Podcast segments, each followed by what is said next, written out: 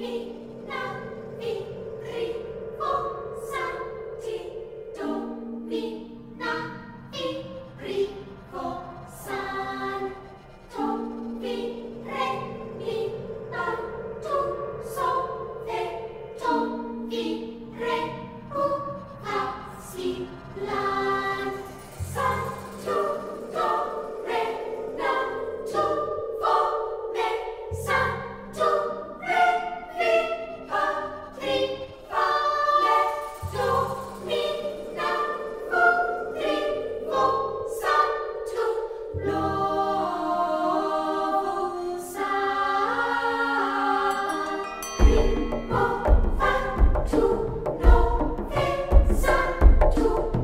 você, seja muito bem-vindo, bem-vinda, bem-vindes a mais um episódio do podcast Cinema em Movimento. Eu sou Pablo Rodrigues, psicólogo e crítico de cinema, criador do canal Cinema em Movimento no YouTube e deste podcast. E no episódio de hoje, vamos para mais uma entrada na nossa série sobre grandes cineastas da sétima arte. E hoje a gente vai falar sobre um dos grandes nomes do momento, um dos grandes cineastas da atualidade. Estamos falando de Jordan Peele, sim, diretor aí de filmes como Corra, Nós e o recente Não, Não Olhe. Então vamos falar sobre a obra né, deste cineasta, que é um cineasta recente, né, com uma obra ainda pequena, mas uma obra muito rica para a gente discutir. E para falar sobre este cineasta né, tão querido por nós, estamos aqui hoje com uma convidada super especial. Novamente aqui no nosso podcast, diretamente de São Paulo, Carissa Vieira. Por favor, minha cara, se apresente novamente. Olá, tudo bom? É... Então, eu sou Carissa Vieira, eu tenho um canal no YouTube onde eu falo sobre gênero e raça, com um foco maior no cinema de horror. E é isso. Obrigada pelo convite. Muito bem, muito bem. Qual o nome do canal, Carissa, por favor? É o meu nome, Carissa Vieira. Carissa, que já participou aqui conosco né, no ano passado, no nosso episódio de número 5, né, sobre grandes diretoras do cinema. E diretamente de Itaguaí, no Rio de Janeiro, ele, o nosso querido Felipe de Souza. Olá, olá. E é um prazer estar hoje na presença da Carissa, porque ela participou do episódio que eu já até falei com, com o Caio, com o Pablo algumas vezes, que é o meu episódio favorito, que é o de grandes cineastas, né? Ah, o início do, do, cinema e a participação da mulher. Que é um episódio que eu já ouvi algumas vezes, né? Ao qual não pude participar por motivos óbvios, e agora estou aqui é, é, com a própria Carissa. Um prazer imenso. Vamos lá.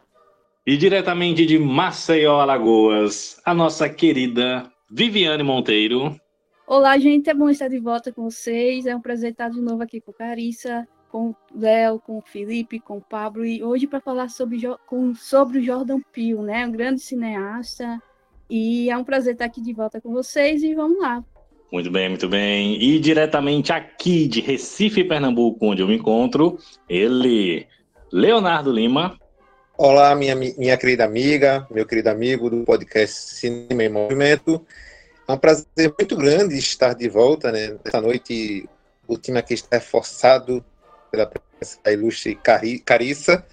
E nós vamos ter o prazer de comentar sobre a obra do nosso cônico Jordan Peele, na minha opinião, o melhor dos diretores da safra do cinema mundial. É isso. Vamos embora, pessoal. Léo, diga aí onde é que o pessoal pode lhe encontrar aí também na internet, encontrar o seu trabalho.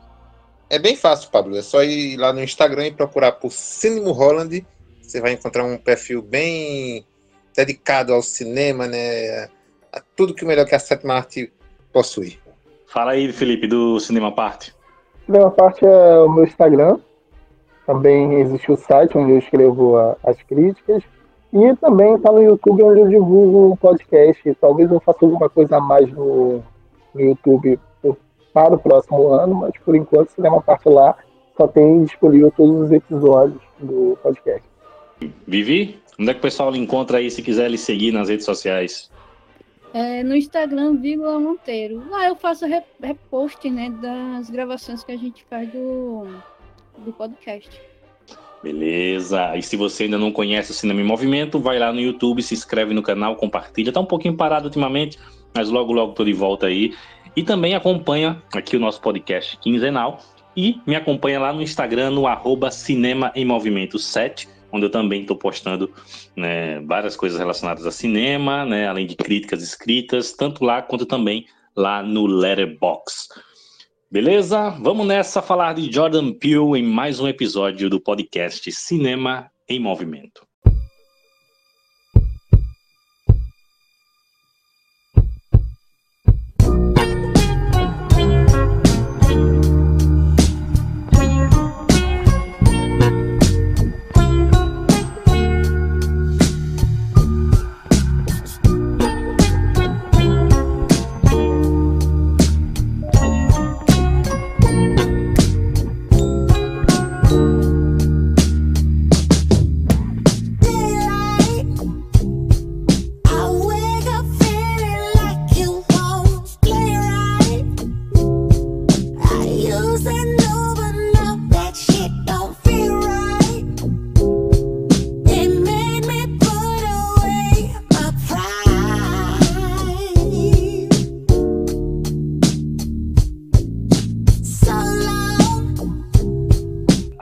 Coincidiu, né? Que esse nosso episódio sobre Jordan Peele está saindo aí né, no, no mês da consciência negra, né? Nessa data tão importante. E o Jordan Peele é um dos grandes artistas negros que a gente tem é, atualmente no cinema, né? Que vem se destacando desde a sua estreia na direção é, lá em 2016 com Corra. Mas, como a gente vai ver aqui, né, o Jordan Peele é um artista que vem aí né, com um trabalho muito antes disso, né? E a gente vai comentar um pouco aqui a obra desse grande cineasta que está se revelando aí, o Jordan Peele. Bom, uh, o Jordan Peele ele nasceu em Nova York, né? Lá em 79, tem 43 anos e ele viveu com a mãe, né? Durante até a, a sua entrada na, na, na faculdade, né? É, e é, é interessante porque depois que ele sai da, da, da faculdade, o Jordan Peele tem uma carreira que inicia como comediante, né? É, e depois ele vai para as séries de TV, né? Lá em 2003, né? Com a, com a série Mad, né? Série de, de comédia nos Estados Unidos. E ele fica durante cinco temporadas dessa série, né? Vai de 2003 a 2008. E depois ele sai dessa série e produz ali em 2000, a partir de 2012, ele produz junto com o Keegan Michael Kay a série de comédia, produz e, e roteiriza e estrela, né, também, protagoniza a série Kill, Kay and Peele, né, que é uma série de comédia que dura ali de 2012 a 2015, né, que é muito boa, por sinal. Eu, eu, eu, particularmente, eu confesso que eu não, como eu não acompanho muito séries, né? Eu, eu, eu, eu vi pouca coisa né, dessas, dessas séries do Jordan Peele, mas Kay Peele é uma série que eu particularmente é, o que eu vi eu gostei muito, né? Do e é interessante porque ali a gente vai ver já muita coisa do que ele vai fazer mais para frente nos seus filmes, né? Ele, com, junto com o King, né? O Michael, ele teve vários projetos, algumas séries também, co-criou algum, algumas séries que ainda ainda estão vigentes, né, em exibição.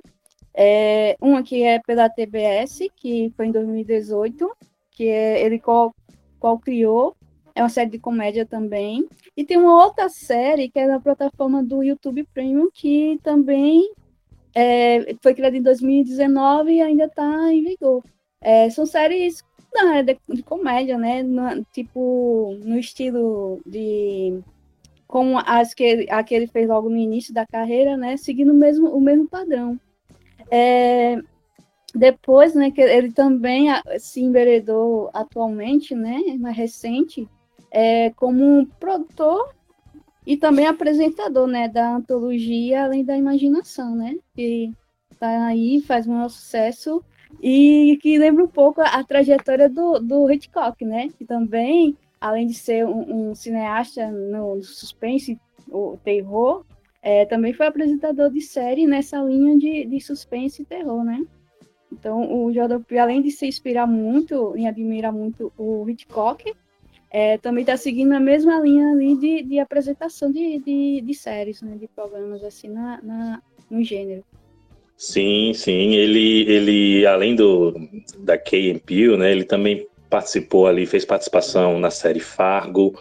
Ele tem a Além da Imaginação, né, Twilight Zone, que ele produz.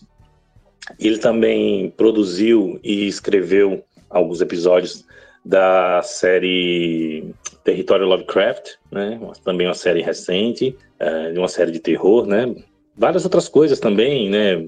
É, ele foi dublador, né? Foi dublador ali do, do, do filme da, da do, de animações como Cegonhas, Toy Story 4, né? É, e no cinema, né, estrelou alguns Capitão filmes, né? Filmes de... Isso, Capitão Cueca. Tem, tem uma, uma série na, na, na Netflix Ai, que agora esqueci o nome, é de sobre puberdade. É uma animação que ele, ele faz a dublagem do Fantasma do Freddie Mercury e de um outro de um cantor, é, quer dizer, um, um, pianista do jazz, uma lenda do jazz americano. É, ele também faz a dublagem, que também é um fantasma. E, tipo, são as melhores partes dessa série, é, a participação dele. Já vai algumas temporadas com a participação dele. Fora algumas animações que ele também às vezes é creditado, né, na, na nos créditos do, do, das animações, que ele faz pequenas participações. E que a gente só vem ver depois que, tipo, não, não ele assim foge um pouco do, do padrão do que a gente esperaria do, da voz dele, né? Porque ele consegue fazer é, na dublagem algo que a gente não identifica que seja ele. É porque antes de qualquer coisa ele é ator, né?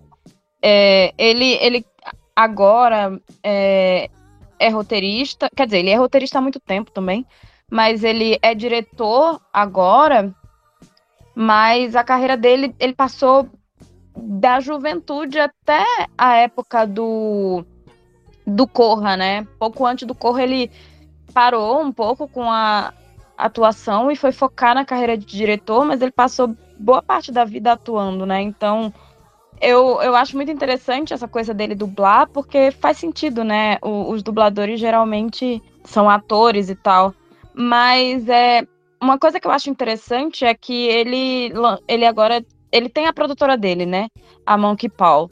E aí ele tem produzido muita coisa. Muita coisa. Então, assim, tem, tipo, sai uma animação agora na Netflix. É, os filmes dele são da produtora, mas ele tem lançado um monte de série e, enfim, um monte de coisa que a gente nem imagina. E se a gente for olhar nos créditos, tá o nome do Jordan Peele como produtor, né? É, o nome dele tá em muita coisa, né? É, é ele, ele, por exemplo, ele, ele produziu o Infiltrado na Clã, do Spike Lee. Né? Ele é, é, é, é um dos produtores do filme. Né? E, e, e, é interessante que a grande maioria dessas dessas produções que o Jordan Peele estrelou, roteirizou, né, desde o início da sua carreira, são muito mais voltadas para comédia, né?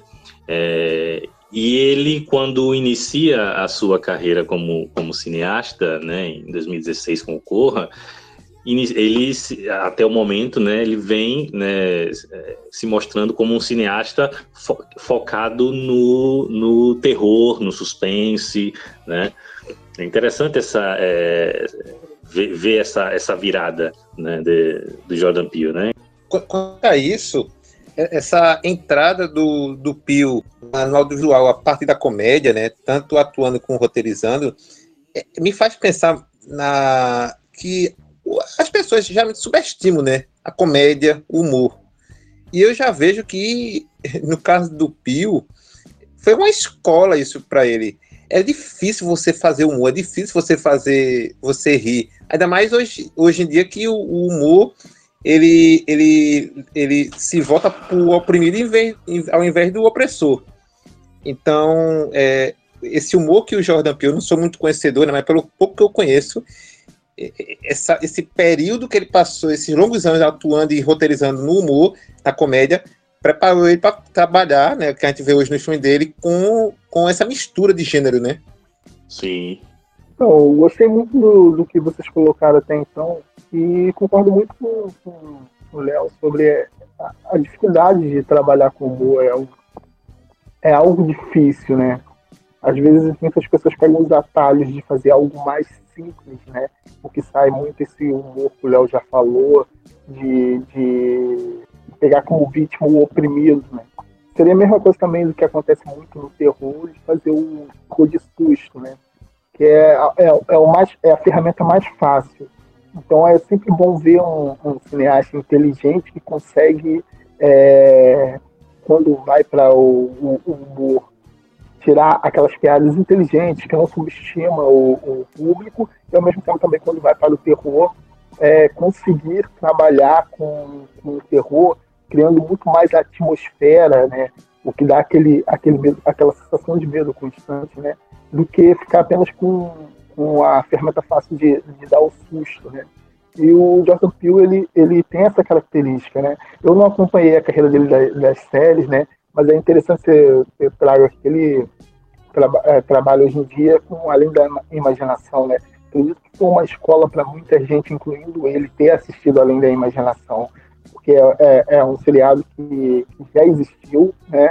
Também já teve filmes, né? filme, se eu não me engano, o filme chegou a ter também com um, um, um segmento do, do Steven Spielberg, que claramente é uma grande referência para o Jordan Peele, né? E o Jordan Peele, ele, ele trabalha com terror com elementos de ficção científica, né, coisas que é uma característica também dessa série, e também é uma característica do Spielberg né, trabalhar com o terror no início de carreira e posteriormente com a ficção científica. Sim, sim. E já que, que Felipe já entrou aí né, nessa questão de algumas características, uh, o que é que vocês identificam, gente, é, como as características assim principais né, da, da obra do Jordan Peele, né, do cinema do Jordan Peele. O que é que vocês identificam de características né, dele assim? Eu acho que muita gente é, vai dizer que uma característica do Jordan Peele é tratar sobre negros e tal, mas eu acho que ele fala sobre questões sociais, mas não necessariamente ele sempre vai tratar especificamente sobre o racismo, sabe? Me incomoda um pouco quando falam isso, que ele sempre trabalha questões de racismo, e, e eu não acho que é por aí, sabe? As pessoas ficam catando nas obras dele sempre uma relação, tentando relacionar tudo a questões raciais. E eu acho que algo que ele diz e que para mim é muito interessante é que assim, ele quer contar a história de pessoas, de pessoas negras, mas de pessoas, sabe? É, e, óbvio, como os protagonistas dele são sempre negros, o, o racismo vai perpassar essas vidas. Mas não é o foco das obras dele sempre. E foi o foco de Corra, mas não necessariamente dos outros filmes. Mas eu acho que uma característica é que os filmes dele sempre trazem questões sociais, mesmo que não sejam questões óbvias, sabe? Eu acho que a gente tem o não, não olhe, e eu acho que ele é muito menos óbvio nas questões sociais do que um corra, digamos assim, que a gente sabe de cara sobre o que o filme está falando. Mas eu acho que ele tem essa coisa de falar, né, das questões sociais. A gente consegue perceber que ele é uma pessoa que tem muita influência do cinema de horror, do cinema em geral, mas mais especificamente do cinema de horror dentro da sua obra. Então, os filmes dele têm referências a outros filmes e a outras coisas da cultura pop. A gente vai encontrar o thriller dentro do, do Nós, né? Ele, ele vai fazer referência, mas ele vai fazer referência a outros filmes, né? Tipo, no Nós a gente tem referência ao Tubarão, mas ao mesmo tempo a gente também tem referência a Tubarão no Não Não Olhe. É, ele tem uma obra que tá ali, né? Muita gente acha que uma coisa não tem nada a ver com a outra, que horror e comédia não tem relação, mas na verdade são gêneros que podem se complementar muito bem. E ele, como veio, né, da comédia, ele traz isso muito forte dentro da obra dele. E além de tudo, eu acho que ele tem um, um roteiro sempre muito afiado, sabe? Ele dá um texto muito interessante aos seus personagens. E eu acho que ele é muito bom na concepção de personagens femininas. Concordo plenamente. Concordo plenamente. Inclusive, eu estava falando sobre isso ontem no grupo, quando eu estava revendo o Não Não Olhe, sobre essa questão de como o roteiro dele é cuidadoso, como nada é gratuito. Né? É, é um cineasta que demonstra muito cuidado naquilo que ele faz, né? E essa questão da, da, das críticas sociais, né, das temáticas sociais, isso está presente desde a, da, das produções de comédia dele, né, as séries que ele roteirizou, né, a, a Key por exemplo, tem diversas sketches né, com, que trazem temáticas sociais, que trazem o racismo, por exemplo, mas eu concordo com você, Carissa, que é, parece que por ele ter feito o, o que ele fez em Corra, né, onde a questão do racismo era uma temática central, né, e ele ter também abordado isso né, em outras obras né, que ele roteirizou, que ele é, estrelou nas séries e tal, parece que existe essa exigência de que essa questão esteja presente em seus filmes, né? Eu até vi a entrevista que ele deu sobre Não Não Olhe. A questão de Não Não Olhe, ele quis fazer um filme de ficção científica com pessoas pretas, porque é, ele não, não tem. Ele gosta muito de ficção científica, mas não, não tem um filme de ficção científica com pessoas pretas. E ele queria isso, né? Então ele fez, né? Já que não tem, ele foi fazer, né? Mas não necessariamente que o racismo é uma temática né, central ali inclusive, não que não esteja, né? Porque, como você falou, né? É, por ser protagonizado por pessoas pretas, né? Vai estar né, perpassando ali, né? E está, né? A gente percebe que, que a questão racial está presente né, em todas as suas obras, né? Não tem como. Mas, né? Não é sempre o, o, o foco central, né? Mas eu acho que o Jordan Peele, é, ele é um cara que entende muito, conhece muito de cinema, um cinéfilo de carteirinha, né? porque os seus filmes são, são filmes repletos de referências, e ele utiliza dessas referências de forma muito orgânica, sabe? É diferente, por exemplo, de um Tarantino que muitas vezes é, usa a referência de forma até um tanto hum, forçada, um pouco gratuita às vezes, mas eu vejo no Jordan Peele é, é, ele beber muito do, do, né, do, cinema, da cultura pop e trazer essas referências de forma muito orgânica dentro das suas narrativas. É, o Pablo trouxe exatamente o que eu iria trazer, né? que é, é, esse elemento da, da cinefilia do Jordan Peele.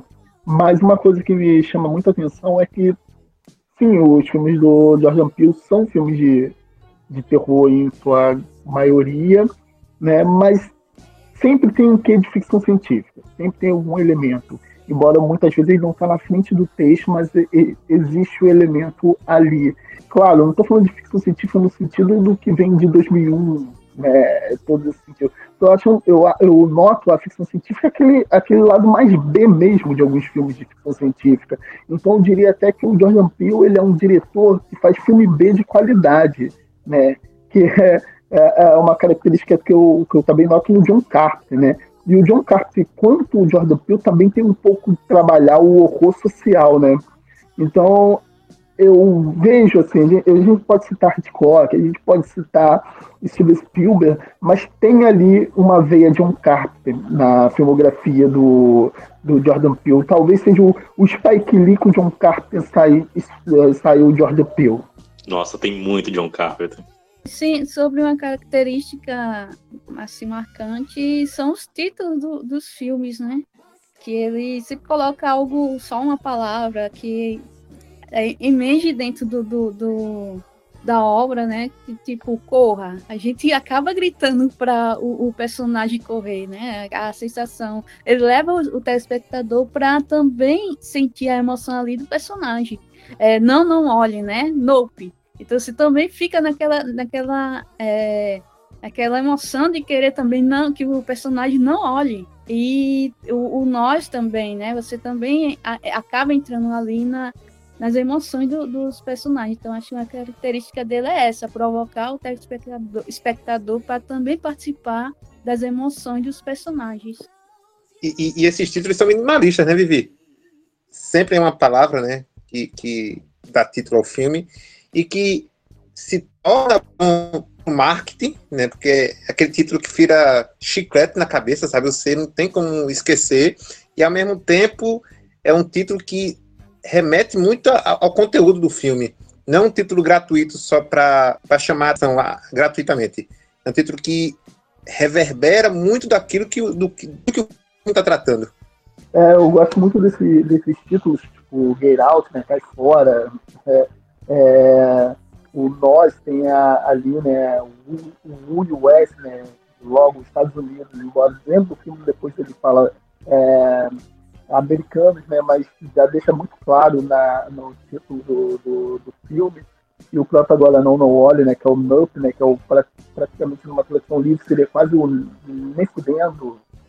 É, então acho que é que, é, que são títulos muito felizes e traz uma característica até meio de gíria e que mostra o quanto eles é, mesmo se o filme não diretamente está discutindo questão racial ou questão social, embora todos tragam elementos de diversas formas é, que vão se misturando, né, a, a, a própria presença do, do, Jordan Peele já, já, já começa a, a impor uma coisa dessa, né? Porque ele trazer um título que remete a uma, uma gíria, né? É, já é uma coisa que não, Pô, eu amo Scorsese, mas não é um título que eu espero ver num filme do Scorsese. Né? O Scorsese ele tem uma outra natureza, ele vai trazer questões italianas, vamos dizer assim, ao seu filme, um pouco do, do subúrbio de Nova York, mas sempre é, com essa influência italiana, né? E o, o, o Jordan Peele, independente é, do... Falo isso independentemente do, da sua intenção, tem algo que ele não, consegue, não vai conseguir tirar que é a sua própria vivência, que ele carrega, pode ser não intencional, né? Nem todos os autores têm a intenção de estar tá, tá dizendo algo exatamente da sua, da sua realidade, da sua verdade, mas acaba, acaba surgindo na sua obra, mesmo que ele não tenha essa intenção a princípio, né? Sim. E ele é um, um, um cineasta muito politizado, né? Ele a, as críticas sociais que ele traz nos seus filmes demonstram um, uma visão né, política de mundo muito contundente né, e muito coerente com a, a realidade atual.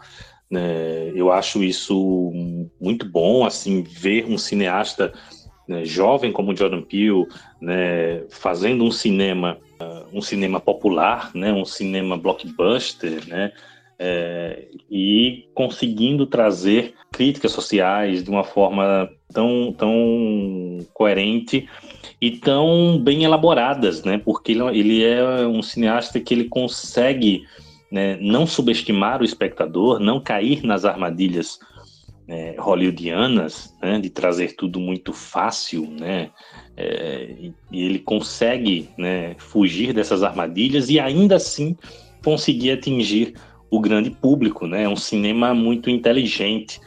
Tanto é que seus filmes, né, os seus roteiros, né, são muito carregados de, de, de, de, simbolismos, né?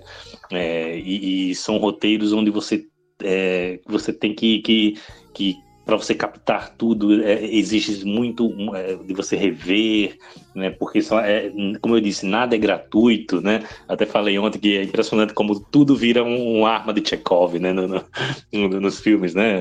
Ou seja, aquele elemento que é, é, é, inserido ali, ali durante a trama e vai ser usado depois, né? Então é, é um cinema inteligente que não subestima o seu espectador, né? E ainda consegue é, atingir o grande público, né? Então acho o Jordan Peele um dos grandes nomes né, do cinema atual hollywoodiano.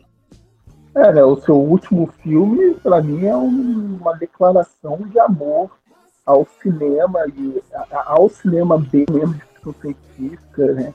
É, é, o que eu falei, é um, é um, é um filme B feito com um diretor nota A, né? Então, é um puta filme, é um grande filme, é um, um blockbuster de ficção científica incrível. Mas esse filme, se fosse feito ali na, na, na década de 60, ele oferecesse a mesma história e ia ter um orçamento pequeno, assim, porque seria um filme B, né? E eu tô falando isso mesmo se fosse protagonizado por atores brancos, né? Porque é, tem tudo ali da, do, do, do, cinema B de ficção. É, talvez o Roger Corman ia falar, hum, interessante, que é do Jordan Peele dirigindo o meu próximo filme.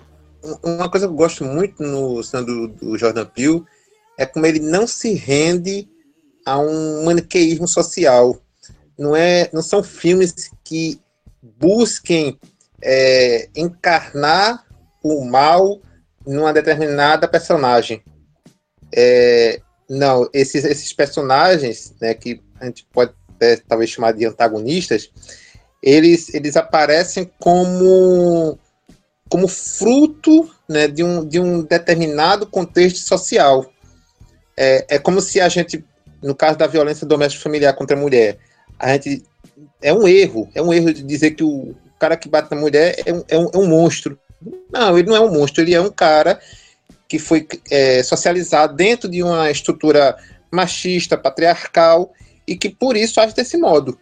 Então, do mesmo modo, esse, essa abordagem sobre o racismo que perpassa a obra do Pio, né, pelo fato de, de seus filmes serem protagonizados protagonizados por pessoas negras, ele, ele permite que esse, esse contexto social, né, esse, essa problematização acerca da sociedade, do, dentro do, contexto fílmico né, da, da obra, é, é sem criar a imagem de um vilão, de um personagem que vem ali para dizimar o, o, o protagonista da história.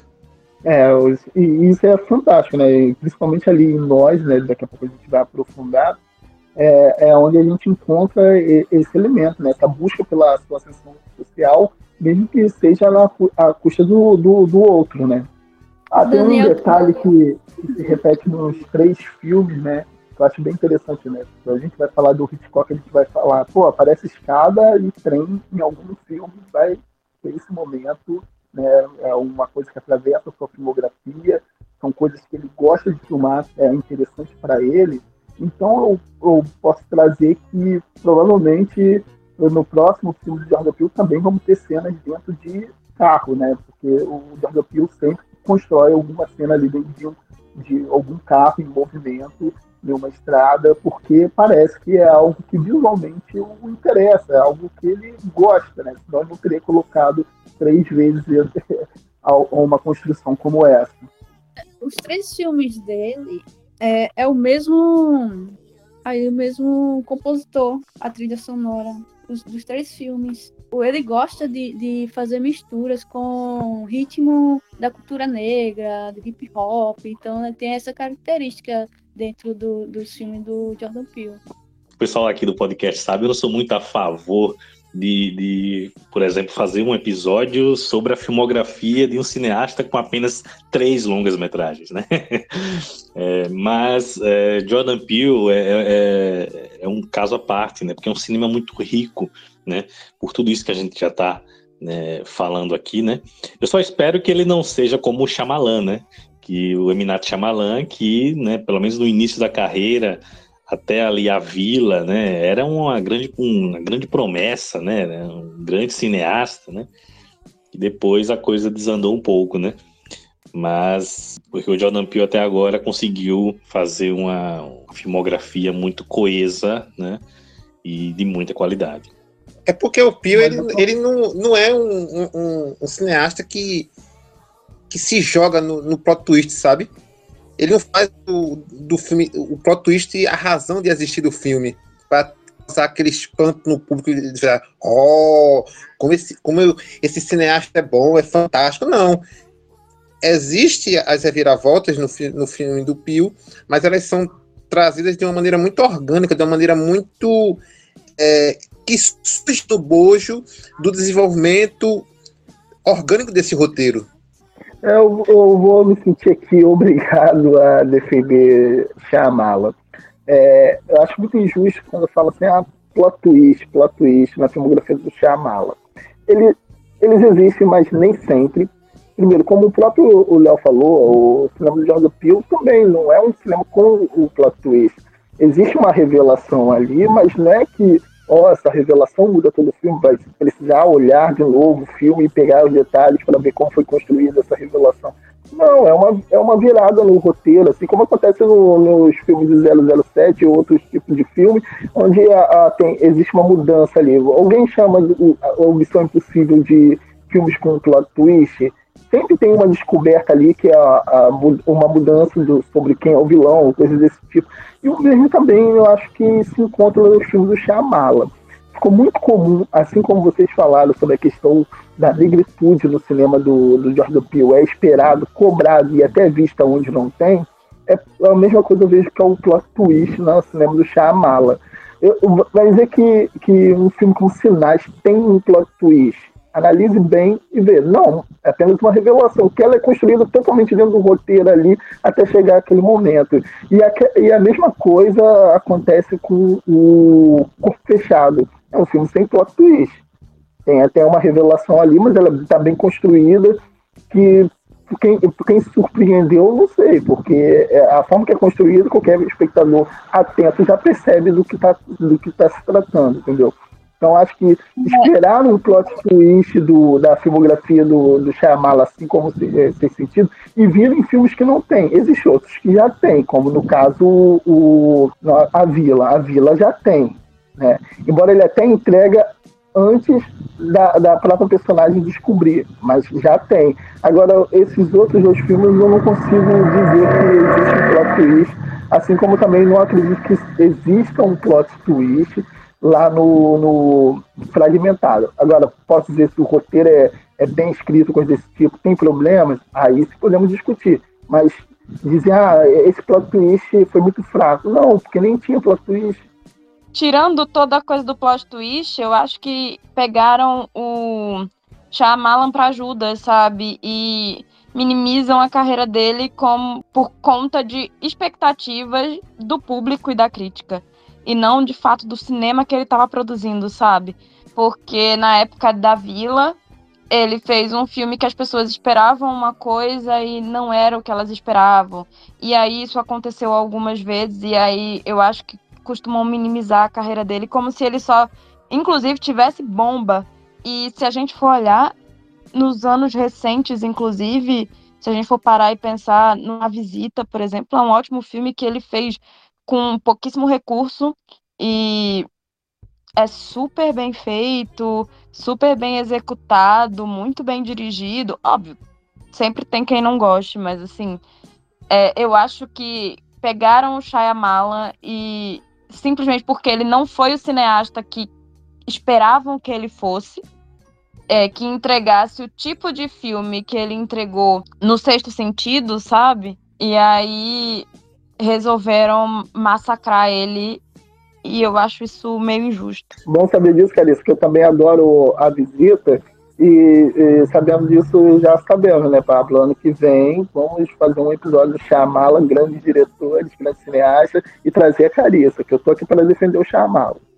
Mas eu já dei, mas eu já cantei essa pedra, já, já falei isso nos nossos grupos, né? Eu, eu não acho chamá-la essa é, esse diretor ruim, como muita gente fala, né? Eu sou um dos defensores também, né? Acho que ele tem muito mais coisas boas do que, do que coisas ruins na, na, na filmografia dele, né? Inclusive, gosto muito de A Vila, né? E, Inclusive, enfim. Pablo, o diretor, o diretor de fotografia do vidro e de fragmentados é o mesmo diretor de fotografia de nós. Então, o, o Pio, ele tem uma certa admiração também pelo trabalho do Chamala, né? Olha aí, olha aí. Mas eu acho que uma coisa que, que, que o Jordan Peele é, vem demonstrando nos seus três filmes, embora você encontre ali algumas semelhanças, né, principalmente temáticas e técnicas, mas o Jordan Peele ele não vem se mostrando né, é preso a fórmulas, né? O Shyamalan, é, ele tentou um pouco trazer no, ali um, o que o público esperava dos filmes dele e acabou entrando numa época, numa certa fórmula em seus filmes que acabou prejudicando um pouco. Mas o, o Jordan Peele, ele não demonstra isso, né? Ele, ele é, não, não, não vem trazendo um, um, uma fórmula de filme, né? Cada um dos três filmes que ele dirigiu, né, como eu falei, tem semelhanças temáticas, técnicas, mas eles são filmes com uma, um, um, uma estrutura própria, né? Um, é, é, eles é, são filmes que, que, que têm uma, uma, estrutura, uma narrativa, né? De acordo com a proposta daquela obra, né? Que não se preocupam em estar dentro de uma determinada fórmula. Ele não tentou repetir a fórmula de Corra, por exemplo, né? É, então, eu acho isso. Se ele continuar assim, eu acho que, que a gente vai ter ainda muito, muita coisa boa pela frente.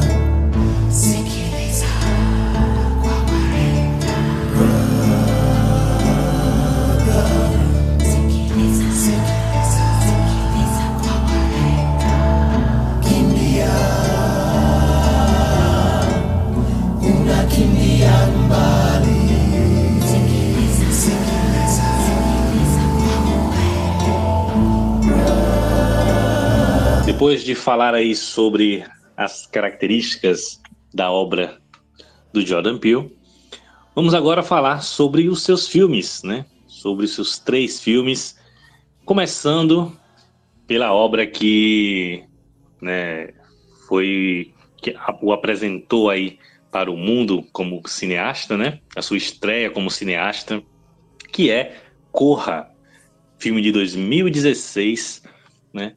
Protagonizado aí pelo Daniel Kaluuya, né? E que foi um fenômeno, né? Corra foi um filme, né? Que fez um enorme sucesso, né? Uh, a ponto de ser indicado ao Oscar, né? Uh, e ganhou o Oscar de melhor roteiro original. Né? Inclusive, Jordan Peele foi o, o primeiro roteirista negro né, a ganhar o Oscar de melhor roteiro original. Assim, eu particularmente acho Corra uma das obras-primas modernas. Acho um dos melhores filmes né, dessa, do último século aí, né, dessas últimas duas décadas. Corra, que é o nosso, que é a versão terror de Adivinha quem vem para o jantar, né? Clássico lá do com Sidney Poitier dos anos 60. Inspiração aí né, bem nítida aí para a trama de Corra acho muito interessante é, pensar no filme como o primeiro filme de um cineasta, né? É, é um filme muito bem pensado. Claramente é um filme de um cineasta que não quer passar despercebido, sabe? É um filme muito arriscado, se for parar para pensar, no sentido de que a indústria hollywoodiana é extremamente racista. E ele começa e, mais, né? É um filme de horror.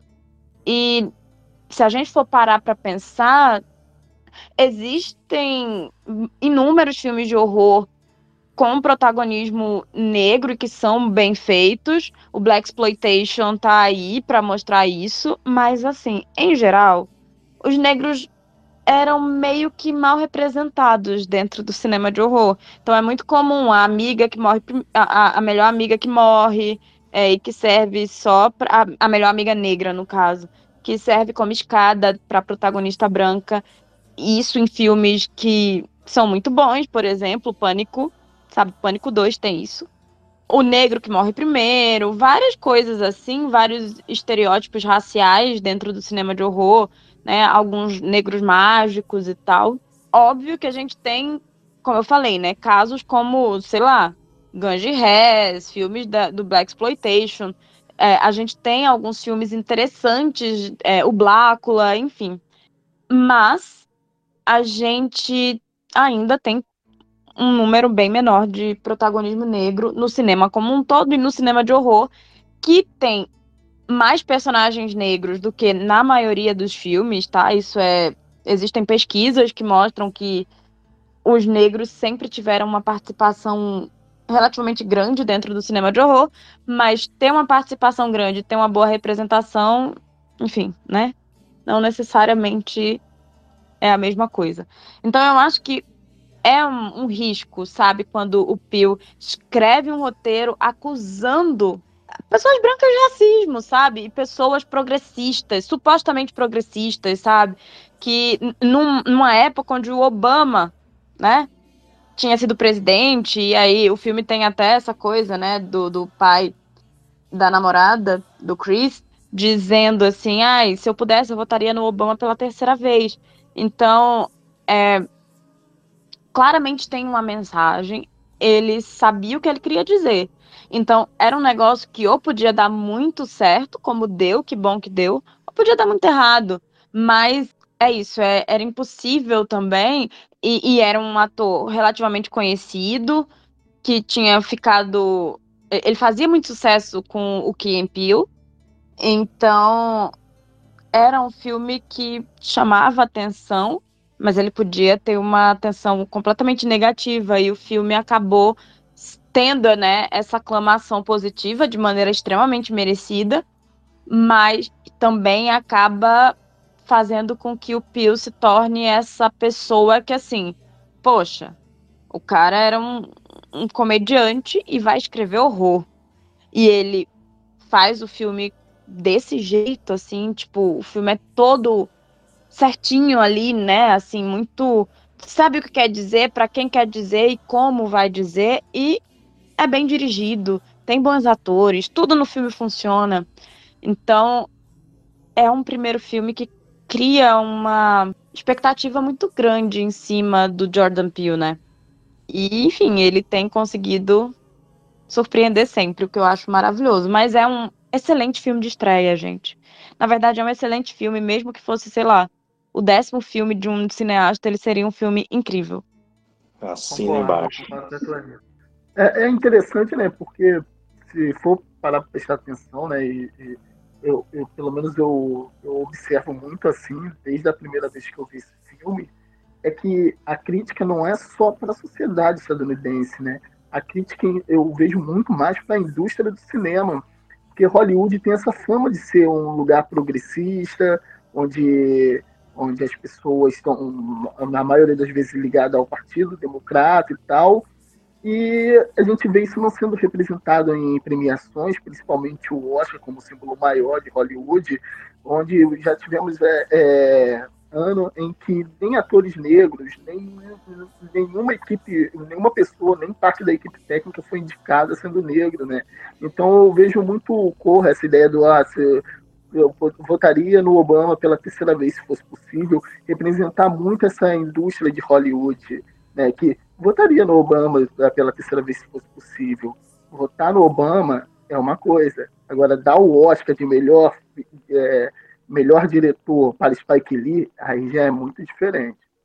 Exato, exato. E o que mais eu gosto em Corra é justamente isso, né? Dele, dele conseguir extrapolar uh, os limites da sociedade americana e, e conseguir dialogar com, com o restante do mundo mesmo, né? É, porque ele fala desse racismo né, do cotidiano, esse racismo né, que, que, que tá ali muitas vezes velado, né, é, que mesmo entre os progressistas, os ditos progressistas, né, como vocês já falaram, né, é interessante como ele traz no, né, no filme de forma alegórica, né, a, é, a, essas pessoas, né, é, é aquela coisa, eu aceito o, o a pessoa preta, né, enquanto um, um, objeto do qual eu faço uso, né, é, então eu, eu, eu, uso o seu corpo, né, né, eu uso as suas, as suas habilidades ali, né, mas né, a mente, né, aquilo que, que, que faz com que é, aquela pessoa seja uma pessoa, né, tem que ser a do branco, né? Então, isso é, isso é uma, uma alegoria muito, muito foda sobre a lógica escravista mesmo, né? né? Essa, e, que está tão presente na nossa própria sociedade brasileira, né? é, de, de, olhar para as pessoas pretas apenas como um, um, um, um mero objeto, né, uma mercadoria né, né de, de uso. Né?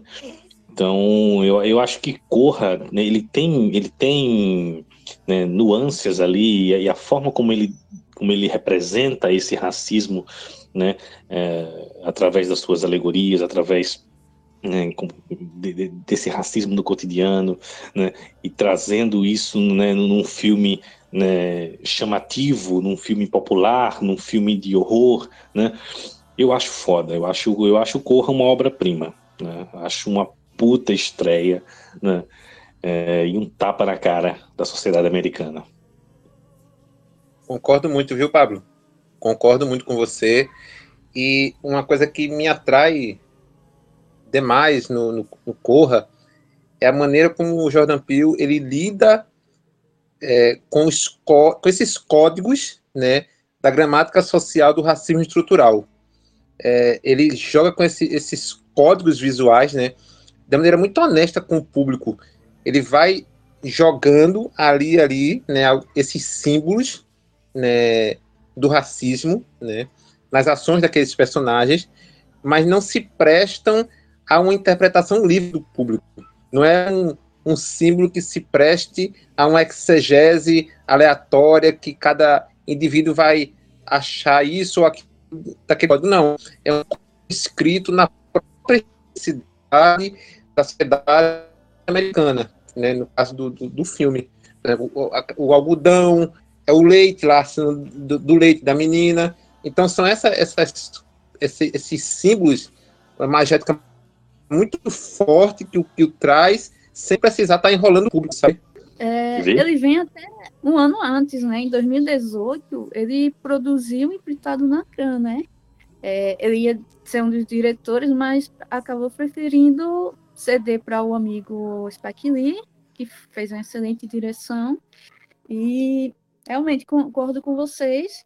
É, principalmente o Léo fala sobre o simbolismo né, dentro do filme, e a gente acaba é, além da primeira vez, mas mais ainda quando faz a, a revisita né, ao, filme e capta né, vários elementos que é sempre ali aquela, aquela forma de, de, é, de chamar a atenção do público para as questões mesmo que é, são interessantes e importantes ser levantadas com relação ao racismo estrutural né, dentro da sociedade, tanto mundial como principalmente norte-americana. E é bem escrito pra caralho, né? É aquilo que, que, a gente já tinha falado no primeiro bloco, né? De, de nada ser gratuito, né? Todos os elementos que ele vai inserindo na trama, né? Tudo vai ser retomado, tudo tem uma função narrativa, né? Nada é jogado à toa. Né? Eu gosto muito disso, né? Isso dá uma, isso demonstra uma, um, um, um roteiro muito cuidadoso, né? Muito, muito bem elaborado, né? E a escolha do elenco, né? Não tão conhecido, né? O Kaluuya nos primeiros trabalhos dele, da Alison também, Alison Wills. E outros, outros atores que são, assim, tem alguns trabalhos, mas não são aqueles de, de tanto destaque, né? Então, esse negócio de colocar atores não tão conhecidos também foi importante para desenvolver da, da obra. E a experiência dele, né, como ator, faz com que ele consiga dirigir ótimas atuações porque no, no Porra, é só mais um exemplo, né? Nos outros, os elogios vão ser iguais ou até maiores, minha opinião. É, é, o elenco é, é impecável, assim. É muito bom, né?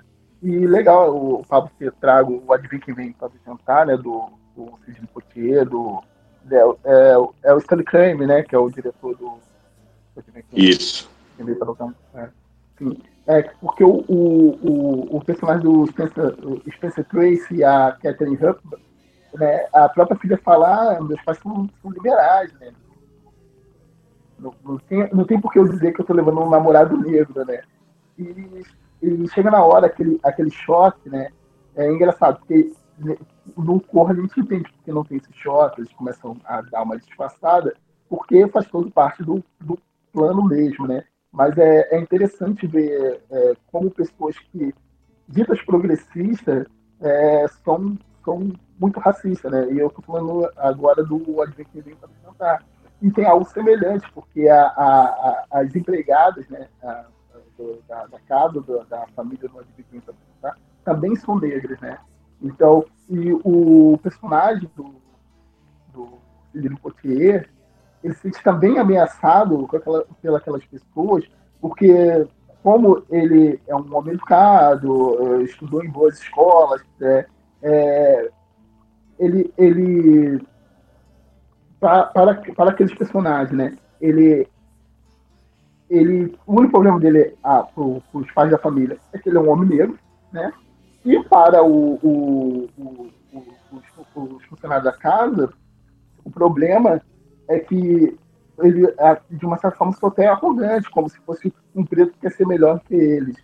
É, e, e, acho muito interessante como o, o Advento já, já traz dessa temática, né, claro, dentro do limite, como ele poderia ser discutido em sua época, e o Corra amplia né, é, é, debates como esse. Né? Então acho que é, é até legal ver os dois filmes um atrás do outro, embora eu nunca tentei fazer isso, você até me deu uma ideia, deve ser interessante fazer esse, esse estudo dos dois filmes juntos. A Vivi falou do elenco aí, né? O, o, é, o Kaluuya tá, tá muito bem, né?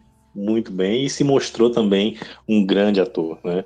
Gosto muito do Kaluuya né? nesse filme e, nos demais trabalhos dele. Acho que é um, um ator aí muito bom, né? Que vem, que vem trazendo muita coisa boa e que ainda vai nos trazer muito mais. E aqui no Corra, ele, ele ainda traz né, a, os elementos cômicos, né, os elementos de comédia que é, você percebe que tem aqui né, o, os resquícios do, né, da comédia, principalmente no, personagem do amigo do Kaluuya lá, né, o segurança do aeroporto, né, são os alívios cômicos ali do, do do, do filme, né? Para algumas pessoas é até a parte a parte negativa do filme, né? É, são esses alívios cômicos, né? Embora eu não ache, é, acho que está bem dosado. Para mim, a, a, questão cômica vai, vai ser um pouco prejudicial no segundo filme, né? No Nós, mas daqui a pouco a gente chega lá. Né? Mas você percebe ainda esse esse resquício da, né, da comédia, né? Que ele traz aqui no Corra. Ah, eu já acho essa parte cômica. Concordo com você que é dosado, mas ali no terceiro ato, nossa, quase o Pio perdeu a mão, viu? Naquele interrogatório policial. Quase. Muito pouco. Estraga o final do filme. Eu não, eu não consigo ver isso, é, principalmente no, no Corra, embora eu acho que também nós não me atrapalhe nada. Mas é, é, essa parte do, do, do Corra ali, principalmente essa do, do policial, eu, eu não consigo me incomodar, porque o que ele está falando não teria como não soar cômico, não importa como que ele fale, entendeu? É porque a gente sabe da gravidade do que está acontecendo, mas como ele vai dizer isso se ninguém viu, entendeu? Nem ele, né? Então, é, ele, ele parece até um cara, um cara que tá com uma teoria da conspiração que por acaso deu certo, que poderia muito bem o, o, o amigo ter voltado do final de semana normal. Só que dessa vez, por precaução, por ele conhecer o mundo em que, em que ele vive, como é o racismo nos Estados Unidos, a teoria da conspiração dele deu certo. Então, não me tira, não, além de não me tirar do, do, filme com, tom de comédia, é, não me soa implausível dentro do filme. Por isso, talvez não me atrapalhe. É um elemento narrativo que cabe. E uma coisa que o, que o Pio faz, já, já aqui no Corra, e a gente vai perceber um desenvolvimento maior disso nos próximos filmes, é de como ele consegue criar é, momentos de tensão, de suspense de forma muito eficiente, né? Como ele sabe né, o momento certo né, de, de, de, trazer o, o, o, suspense, como ele sabe segurar a tensão, né? É, eu acho sensacional como, como ele faz isso, né? Ele, ele, ele consegue criar, o Felipe até citou isso anteriormente, né, que ele consegue criar uma atmosfera né, de tensão né, muito forte né, e muito eficiente, né, que deixa a gente sempre ali apreensivo, né, esperando que alguma merda vá acontecer. Né, é, e quando a coisa chega, ele consegue né, é, segurar isso muito bem, consegue né, dirigir esses momentos de uma forma sensacional, né? Uhum. Já começa nos primeiros minutos do filme, né? Quando é, aquele rapaz está caminhando num bairro de brancos. Ele vai caminhando por uma noite escura e um carro vai passando e, e para, né? Então ele fica temeroso do que possa ser, né? E depois o cara sai com um, um, é, um negócio na cabeça, né? Um elmo, se não me engano. Aí ele se apavora, assim, ele, ele vai se aproximando, mas também quando cara, ele vê que o cara vai fazer alguma coisa com ele, não tem mais para onde correr, né? Então, e a musiquinha, né, que vai tocando, né, que eu tinha comentado até no grupo, que ali já é um, um simbolismo que o, o Pio traz para a obra, né? Eu tinha comentado sobre a música ser é, uma alusão a uma música da década de 1939, né, que era um, um, uma música de uma dupla, acho que não sei se country, é, que lá nos Estados Unidos a música acabou ficando bem famosa, porque fizeram uma paródia, a música chamava é, Rum Rabbit, Fuja Coelho, era. Aí fizeram uma, uma, adaptação e colocaram o nome do Hitler na, na letra que era para tipo, uma provocação na época da Segunda Guerra, e também uma, uma, uma divisão que existia dentro do, do partido nazista, né, do exército nazista, que era responsável pelos campos de concentração e por experiência com seres humanos, experiência com, nos campos de concentração, então envolvia judeus, negros, LGBTs, então tudo de ruim era feito com de experiência dentro dessa, dessa facção né, dentro do, do partido nazista. Então a música é, ele coloca no início e lá no final do filme, né, uma alusão a isso, né, a essa experiência que eram feitas com seres humanos. E a gente não nota isso, mas assim, só depois que a gente vem notar, porque o cara foi sequestrado justamente para participar de um experimento humano, né, um experimento de, de é, troca de cérebro, né. Puta, Vitor, é foda, hein? E sobre essa questão desse experimento, né, eu acho foda a alegoria que, que, que, tem aí, né, do, que é uma alegoria sobre a própria, como eu falei, né, sobre a própria lógica escravista, sobre né, a forma como a, a, os negros são, são encarados pela sociedade, né, pelo, pela sociedade estruturalmente racista, né, é, que é essa coisa, né, de que o branco domina uh, a mente da pessoa preta, né? É, você, você não tem liberdade, né? Você tá ali, mas você não tá, é, você não tá, é que nem aquela, aquele, aquela, tem até o cara que é o, o funcionário, né, da, da, casa lá, né? Mas na verdade é o, é o, é o avô, né, da menina, né? Que tá ali, a mente é é a do avô, né? Então, a pessoa preta, né, ela não tem uh, o, o, domínio sobre si, né? Ela é uma escrava, né? Ela é uma escrava, né, daquelas pessoas, né? É, e que é um, uma alegoria para o que ainda a gente tem na nossa sociedade, né? Onde as, as pessoas pretas continuam sendo né, exploradas, continuam sendo escravizadas por essa lógica racista estruturante, né?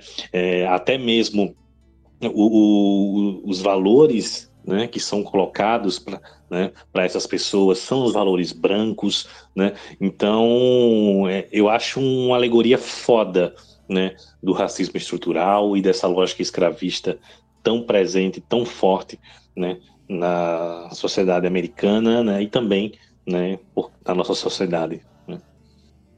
E aí já tem também esse elemento, né, através desse elemento de ficção científica, né, como o Felipe já falou antes, né, o elemento de ficção científica sempre presente.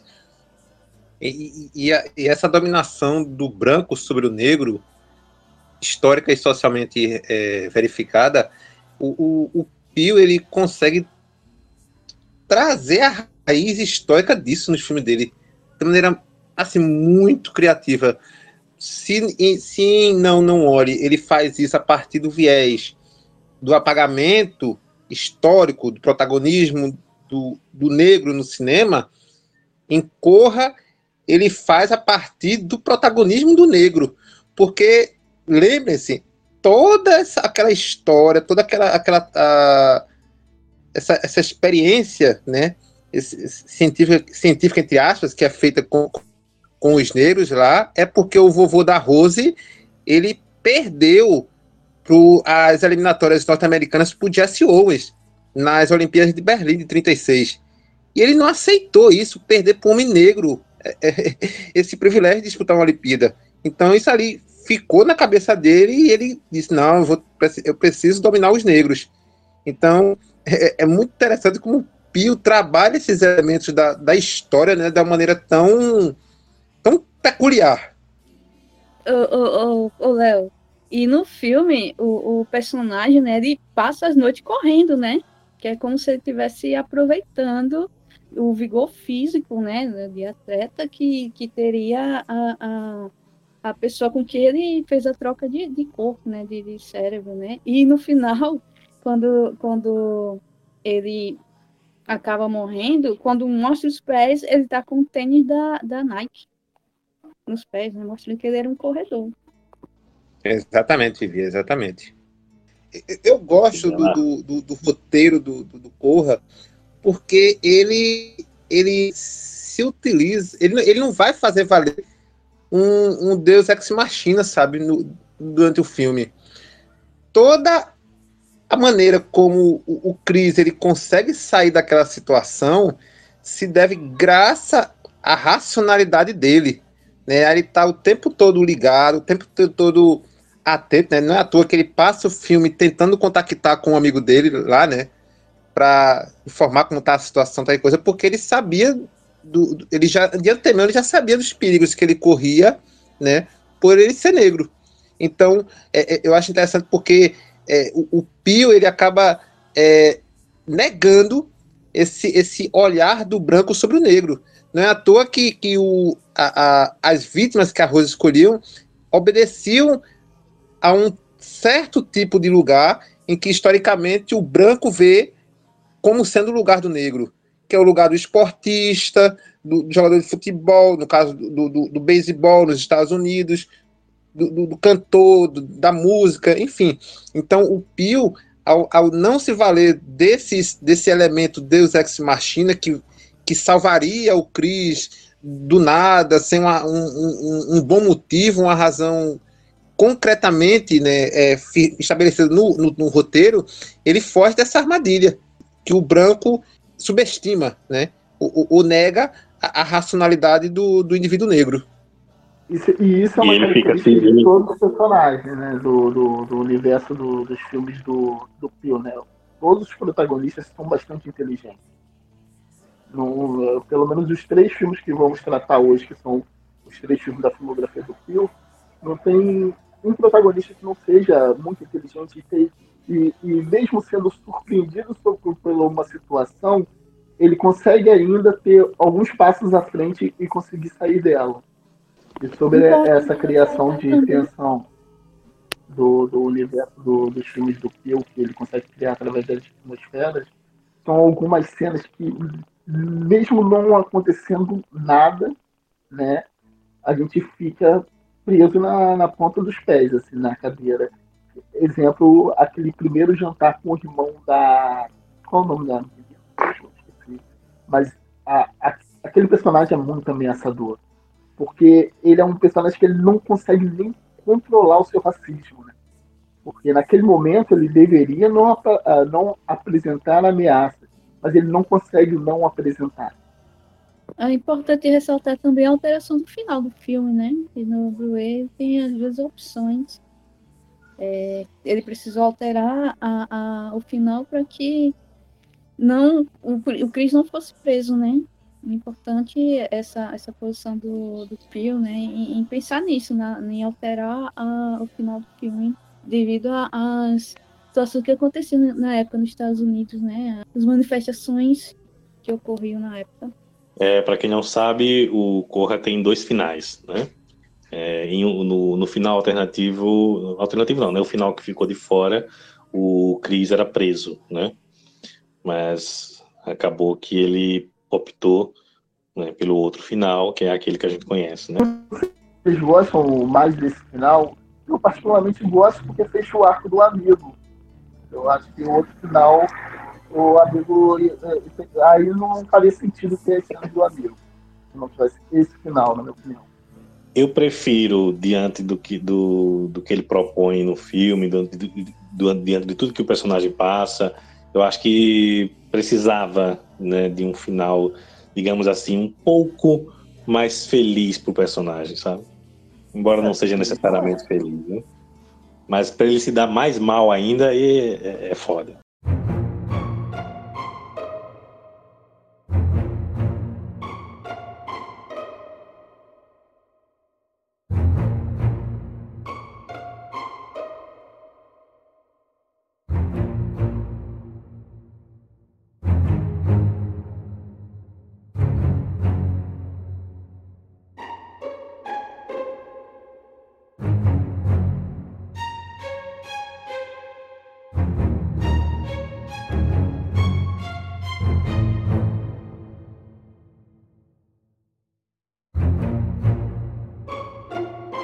E aí, em 2019, né, Jordan Peele dirige o seu segundo longa-metragem, que é Nós, que ele já traz aí uma trama bem mais ambiciosa do que do que o seu filme de estreia, do que Corra, né? Trazendo ali um filme né, que novamente traz a crítica social, né? Mas com uma abordagem bem mais bem mais ampla, né? E aí, gente, o que é que vocês falam de nós? Nós é Jordan Peele sendo John Carter agora com tudo, né? A crítica política, econômica estadunidense, luta de classe, tá tudo ali na, na através de um, de um filme de, de, de terror barra ficção científica que consegue é, transmitir toda essa mensagem sem perder seu valor de entretenimento porque é um filme muito bom, muito, muito bem realizado, muito bem dirigido.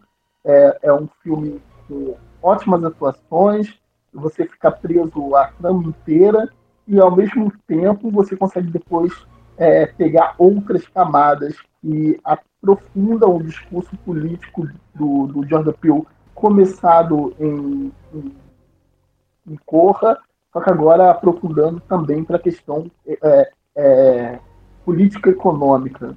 Então, eu, eu particularmente acho filmaço, filmaço. Eu sei que alguns, algumas pessoas se decepcionaram, assim, é, esperaram algo semelhante a Corra, mas para mim não, não perde em nada com Corra. Na verdade, assim, eu acho que algo que acontece tanto no Nós com, quanto depois no Não Não Olhe é que para mim, sabe a história do ponto de da nota de partida, sabe? Que existe em alguns esportes, tipo a ginástica olímpica e tal. Para mim, a nota de partida de nós começa mais alta. É um filme mais difícil de fazer, é, com uma abordagem mais difícil, e eu acho que a mesma coisa acontece depois com o Não Não Olhe. E assim, isso não quer dizer que o filme seja melhor ou pior mas é um filme que traz um certo nível de dificuldade, assim, até de execução mesmo, sabe? E, e que, sei lá, é um filme com tanta simbologia que, óbvio, você consegue entender tudo dele na camada mais superficial, mas é um filme com muita simbologia, tem simbologia em tudo que você imaginar.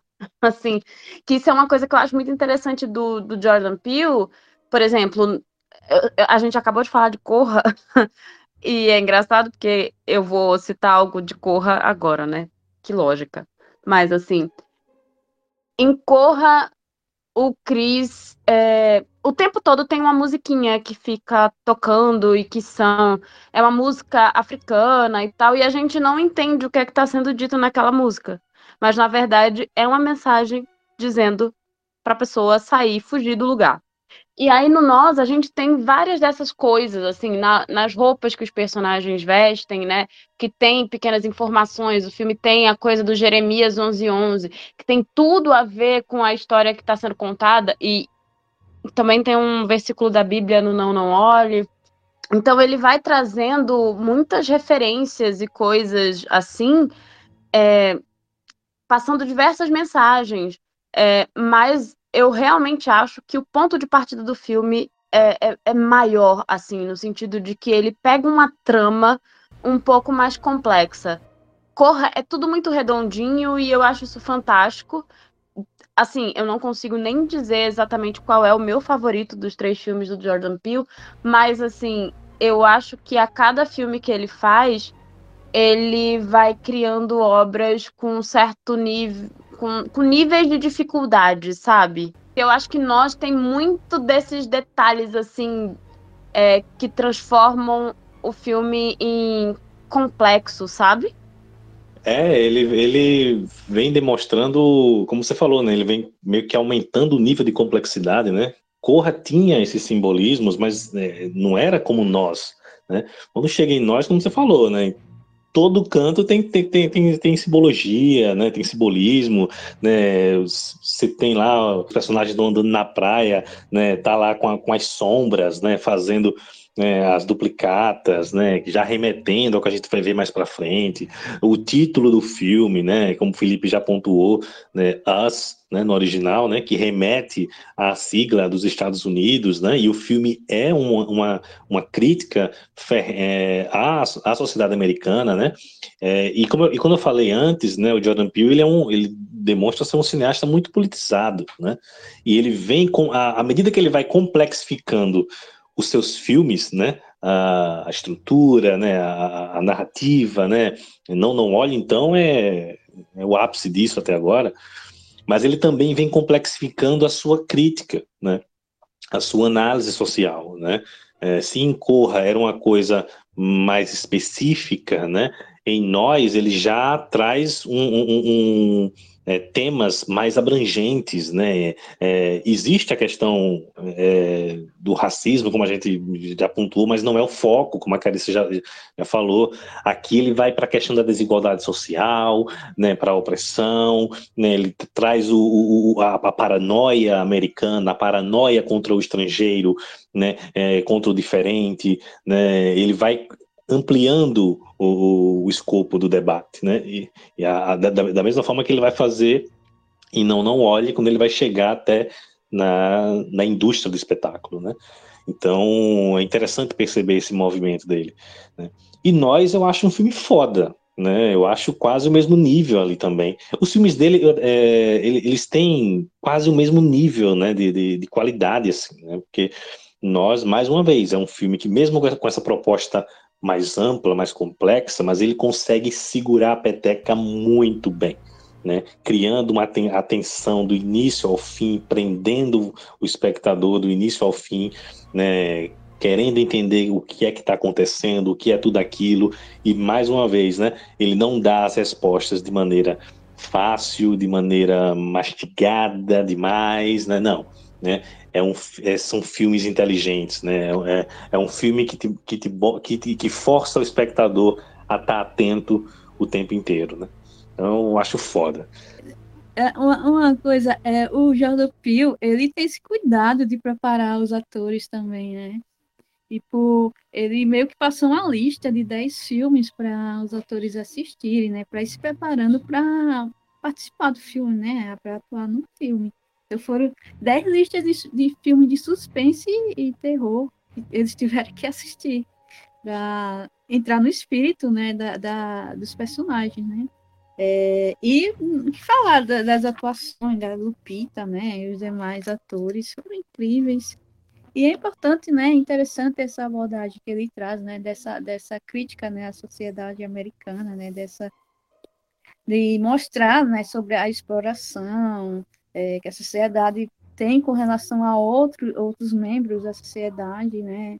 E como a gente a todo momento fica na, na expectativa, às vezes até lhe dá algum, algumas pistas, algum, algumas coisas que parecem ser muito óbvias, né? Como, por exemplo, a personagem ser uma cópia, a gente fica na dúvida se realmente é aquilo, se, se ele jogou essa, essa ideia, porque a gente fica suspeitando de que tem acontecido alguma coisa ali, só depois que é revelado é, exatamente o que ocorreu, né? Aí você fica na dúvida de que lado, é, para qual lado você, você você vai torcer, né? Porque a, a cópia também foi uma vítima, né, da, da situação, assim como a, a, a, a protagonista, né, principal. Vivi falou da, da, do elenco, né? O elenco também tá, tá ótimo, né? Lupita merecia ter, no mínimo, ter sido indicada ao Oscar nesse ano. Né? É, Lupita tá maravilhosa aqui. Minha deusa, minha musa. Uma das maiores injustiças recentes do Oscar, não, é a não indicação da Lupita. Né? Concordo. E outra coisa que eu gosto muito no Nós é, é, é esse lado Metrópolis, né? Do, das pessoas que estão embaixo, né? E que, de, uma certa forma, é, é, embora os que estão embaixo tenham ali são controlados pelo que, pelos que estão em cima, né? A, a, sua, a sua razão de existir é pelos que estão em cima.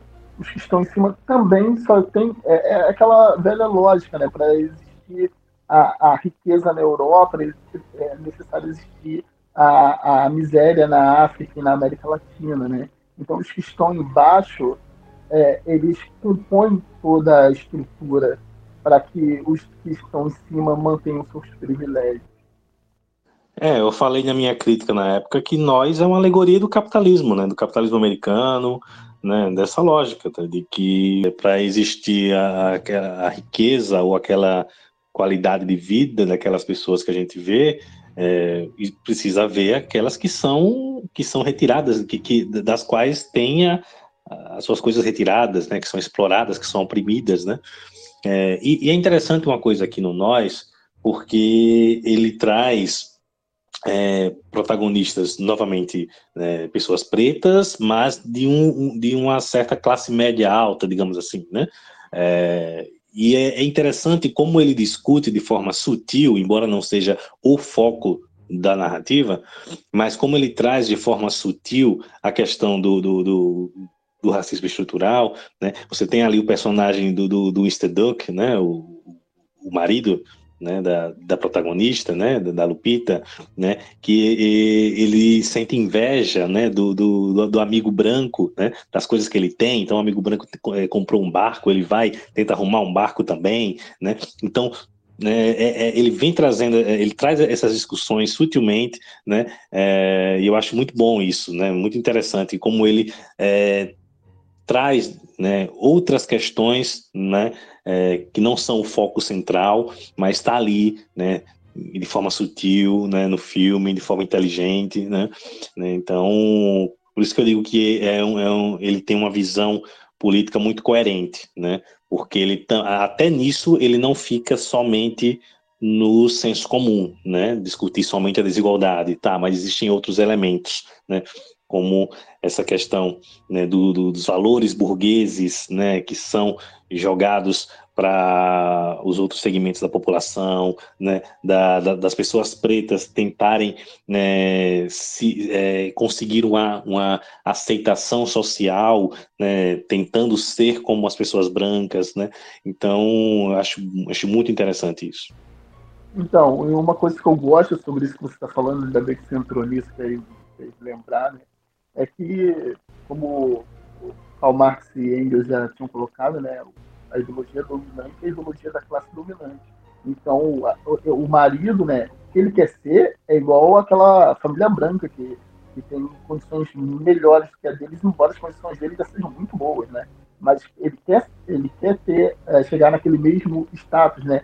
E isso me faz lembrar até de Parasita, que é um filme do mesmo ano, que também tem um pouco de, uh, tem essa temática, né, que mostra que a, a, a, a, classe, a classe trabalhadora, né, né, dentro do capitalismo, dentro da ideologia que, ao qual vivemos, é, se espelha no, no, no, no, opressor.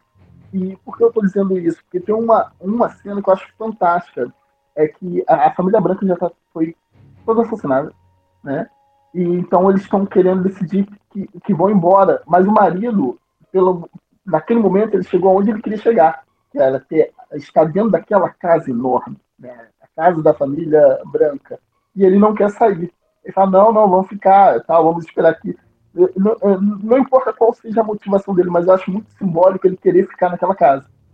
Né? Com aqueles, mesmo aqueles corpos ainda no chão.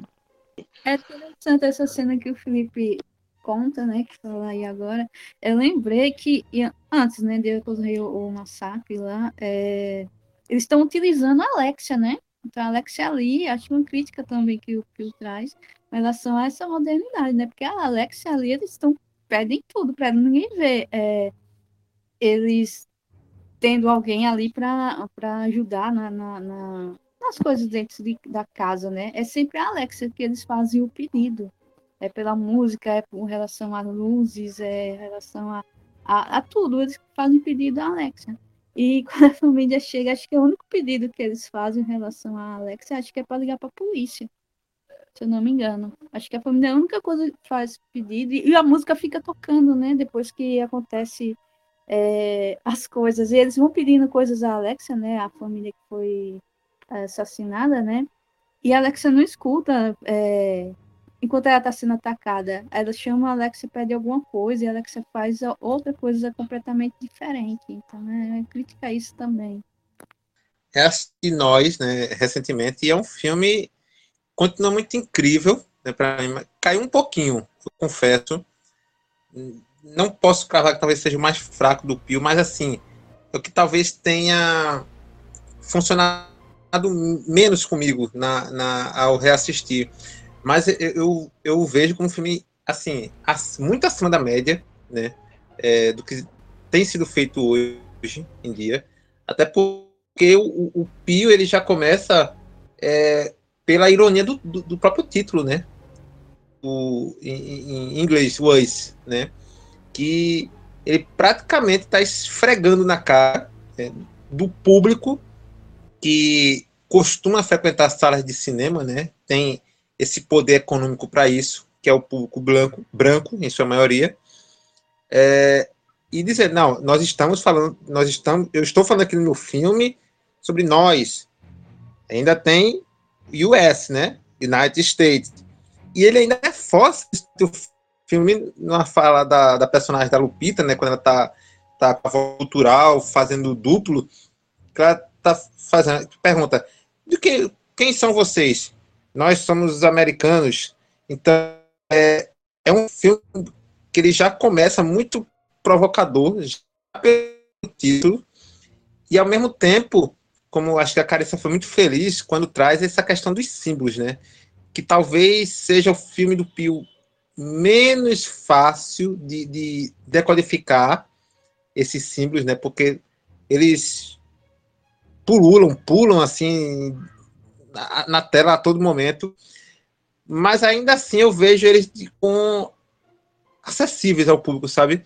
Eu não vejo como, como o Pio fechando essa narrativa de uma maneira hermética e que se torna indecifrável.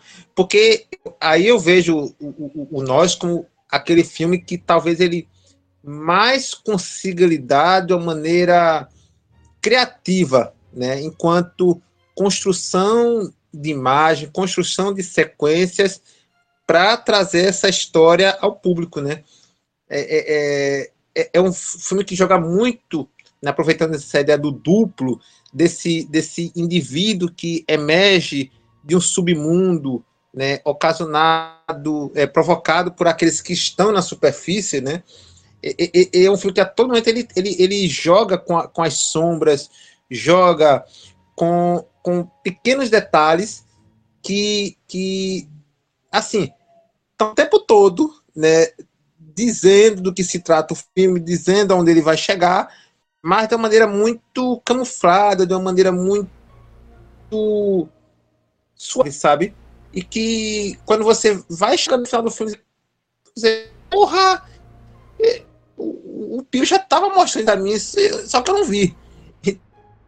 É, é, é um filme, talvez, que eu, eu vejo como um Fury mais apurado do ponto de vista estético e, e que ele mostra, talvez, o lado melhor dele como diretor, assim, do ponto de vista da forma do, do filme.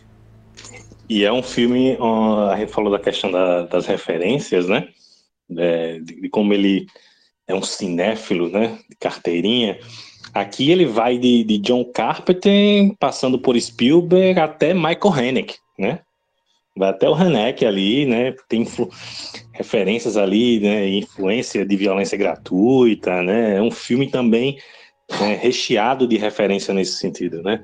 e referências cinematográficas né, e de cultura pop, né? A Cádice já citou o thriller do Michael Jackson, né? Que é referenciado aqui também. Tem uma referência a Alice no País das Maravilhas também. Quando a menina desce, né, para o submundo, né, vai descendo as escadas e aparece um monte de coelhos. Aí a, a Red, né, fala para ela que aqui somos todos loucos, que é uma referência do, do gato, né, do, do, de Alice no País da Maravilha, que ele fala para Alice que ali eram todos loucos, né, naquele ambiente, na toca, né, quando ela cai na toca. Sim, quando sim. você vai ver um massacre com Good Vibration do Beast Boys, cara. É só com o do Pio. Aqui só tem uma coisinha que, que, que me desagrada um pouco, que é o personagem do Winston Duke, né? Que eu falei da questão da, da, do elemento de humor. Aqui ele traz também no personagem dele, né? Do, do marido. É, só que aqui eu já acho que fica um pouco fora, fora de hora, sabe? É, ele é o alívio cômico, mas tem alguns momentos que não pedem né, o, o, alívio cômico e ele traz, sabe, um momento ali, né, sério, a coisa pegando ali, né, e, e, ele acaba, né, sempre tentando fazer umas piadinhas com esse personagem, então aqui eu acho que já não funciona tão bem quanto em Corra, o alívio cômico. Engraçado é a cara que a filha dele faz, né, tipo, não é engraçado. a própria personagem olha para ele e faz cara de tipo, por que tá falando isso? E uma coisa legal que o Léo trouxe, né, de, do Jordan Peele, né, quando, quando a gente vai terminando de assistir o filme, percebe que todas as informações já estavam dadas, né. Então o Jordan não é aquele diretor que nos engana, né. É, o, o, é sempre interessante, o Jordan Peele é um diretor que eu recomendo sempre rever os filmes, né, é, para você ver como ele vai montando a, a, o, quebra-cabeça e como ele é um diretor muito didático com a linguagem, né? Tá, a, a, a câmera dele sempre aponta para a informação que a gente precisa ter, mesmo que a princípio a gente não dê nada para ela. Além da, da, da, Lupita, todo o elenco de nós está é, tá muito bem, né? Porque o Winston Duke está bem, embora é, essa questão do alívio cômico me incomoda, a gente tem a Elizabeth Moss, né, que aparece ali pouco, mas também tá bem. É, todo mundo, os coadjuvantes todos. Aquela, a, a, a menina que faz a filha do, da, da, Lupita, né? É, quando ela tá lá com uma cópia, né? Meu irmão, tá muito bem, muito bem. É, gosto de todo o elenco. E a aula Fala de montagem que temos no terceiro ato ali com a, a fusão das imagens de balé, quanto da, da solo, quanto da, do, das apresentações de balé da, da Lupita da, da superior lá, né? E, e vai fundindo com as cenas que, que, que eles estão é, uma tentando atacar a outra, né? E, cara, aquilo dali é uma aula de montagem que, que poucas vezes a gente vê na vida, né? Só com Poderoso Chefão, um exemplo semelhante, assim. Pra mim é, é, um dos melhores trabalhos de montagem da, da última década desse filme. Uhum, uhum. A trilha sonora também do filme é muito boa, né? Gosto muito da trilha. O, o compositor, a trilha sonora, é o Michael Abel. Ele ganhou vários prêmios né, com a trilha sonora de Nós. O Pio é tão obcecado por referências que nem mesmo no final do filme ele, ele sossega. aquele, aquele panorama é, flutuante do, do, do, nós remete ao, ao Blade Runner, que por sua vez remete ao Iluminado. Blade Runner foi uma forçada, foi uma forçadazinha agora, né?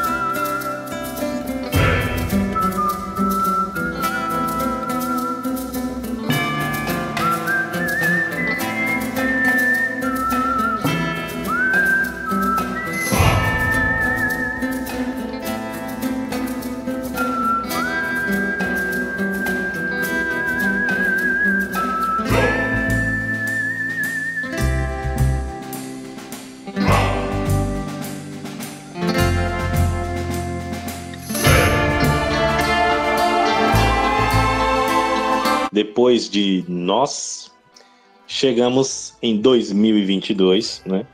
É, nesse meio tempo aí, o, o, Jordan, o Jordan Peele né, produziu ali né, séries, né? E dirigiu também alguns episódios, né? No Além da, Além da Imaginação, Território Lovecraft, né? E aí em 2020, e, e também é, produziu o A Lenda de Candyman, né? Filme do ano passado, né, de terror. E este ano lançou o seu terceiro longa-metragem, né, que é o Não Não Olhe, né, o Nope, no original, né, que para mim, olha, é até agora, até o momento, o melhor filme desse ano. Né. Jordan Peele, para mim, aqui chegou no, no ápice como diretor. Né? É, é um filme como poucos né, que a gente vê né, ultimamente. Fazia tempo que eu não me empolgava tanto com um filme como, como foi com, com Não Não Olhe, porque é um filme extremamente bem dirigido. Né? É, é uma realização tremenda. Né? É, o filme aí é, é, é o Jordan Peele é, trazendo para o primeiro plano agora, né? Ele já vinha é, mesclando ali o elemento de ficção científica com o, o, o terror, né? Só que o, o, horror era, era o, carro-chefe, né? Era o predominante. Aqui ele vem trazer um filme que também é um filme de terror, mas onde o elemento de ficção científica é, é, é mais forte, né? Vem para o, primeiro plano. Né? É a ficção científica é, a lá Jordan Peele e é uma puta ficção científica. Como o Felipe falou, né? É uma ficção, é uma ficção científica é, com características de, de, ficção científica B, só que com, com, com a qualidade né, de, de uma ficção A, né? Que puta filme, que puta filme. Que é que, e aí, gente, o que, é que vocês dizem de Não Não Olhe? Obra-prima. O Não Não Olhe, para mim, é, é, é para que o cinema blockbuster uh, deveria ser, né? É aquilo que aconteceu com os Star Wars Tubarão, infelizmente perdeu um pouco disso nos anos 80, 90. É, hoje em dia é, é, só um dos filmes que pensa que grande escala é efeitos visuais e não se preocupa com história e não recuperamos ali. É, é, eu, eu amo, assim, o melhor filme do Spielberg para mim é Contatos Imediato Terceiro Grau. E ver o George Peele trazendo elementos desse filme e trazendo com a sua cara, seu significado, trazendo elementos de West, como eu e o Pablo já o West Spaghetti, né? aquela trilha sonora que remete até a Ennio Morricone. Cara, é, é, é cinema para quem ama cinema. Então, é, é um, para mim, é, é um filmaço. Eu tendo a concordar com, com o Pablo, é o melhor filme desse ano até o momento. E, e é filme para é, é, filme para quem ama cinema, né? Então é filme para tela grande, é filme para para ver, rever, depois estudar. É, pô, é blockbuster como, como sempre deveria ter sido ali na época do, Jurassic Park da vida, né? É filme bom pra cacete. Eu, eu vou chover numa olhada aqui. Eu acho um. Eu acho um filme incrível e eu gosto muito de como ele traz a questão né, dos seres extraterrestres a partir de uma perspectiva muito própria, né? Porque é um predador, mas é um predador muito particular, assim. Ele não funciona como a maioria dos predadores que a gente tem nos filmes, e ele também não funciona como um OVNI. Então é muito interessante, porque é, acaba sendo uma mistura dessa, dessas coisas, e assim, tem muitas referências a filmes que tratam sobre o tema, mas aquilo, né? O, o Pio, ele usa as referências para criar um cinema muito próprio. Ele não copia nada, sabe? É uma maneira muito interessante é, e consistente de usar referências, né? Ele traz mais uma vez uma questão social, mas ele faz isso de uma maneira é, chega a ser curiosa, porque ele vai falar sobre a indústria do entretenimento, fazendo uma crítica também a esse mundo que a gente vive, né? Que é tão obcecado pela exposição e, enfim, ele fala sobre ele situa o filme dentro dessa lógica, né, com aquele com aquela dupla de irmãos que está ali de certa forma envolvida com a indústria do entretenimento, ele vai colocar cineastas, TMZ, e ele vai estar tá o tempo todo criticando né, essa obsessão que a nossa sociedade tem pela hiperexposição, digamos assim, entre outras coisas, porque as críticas vão muito além disso. E com um elenco maravilhoso, eu gosto demais como todo mundo tá. Assim, o elenco é muito bom. E eu acho que é uma das direções mais firmes do Pio, né? Provavelmente a melhor cena do ano tá nesse filme, que é a chuva de sangue em cima da casa. Aquilo ali, realmente, grande momento do, meu ano na sala de cinema, entendeu? Foi, assim, incrível. Aquilo ali é lindo demais de se ver.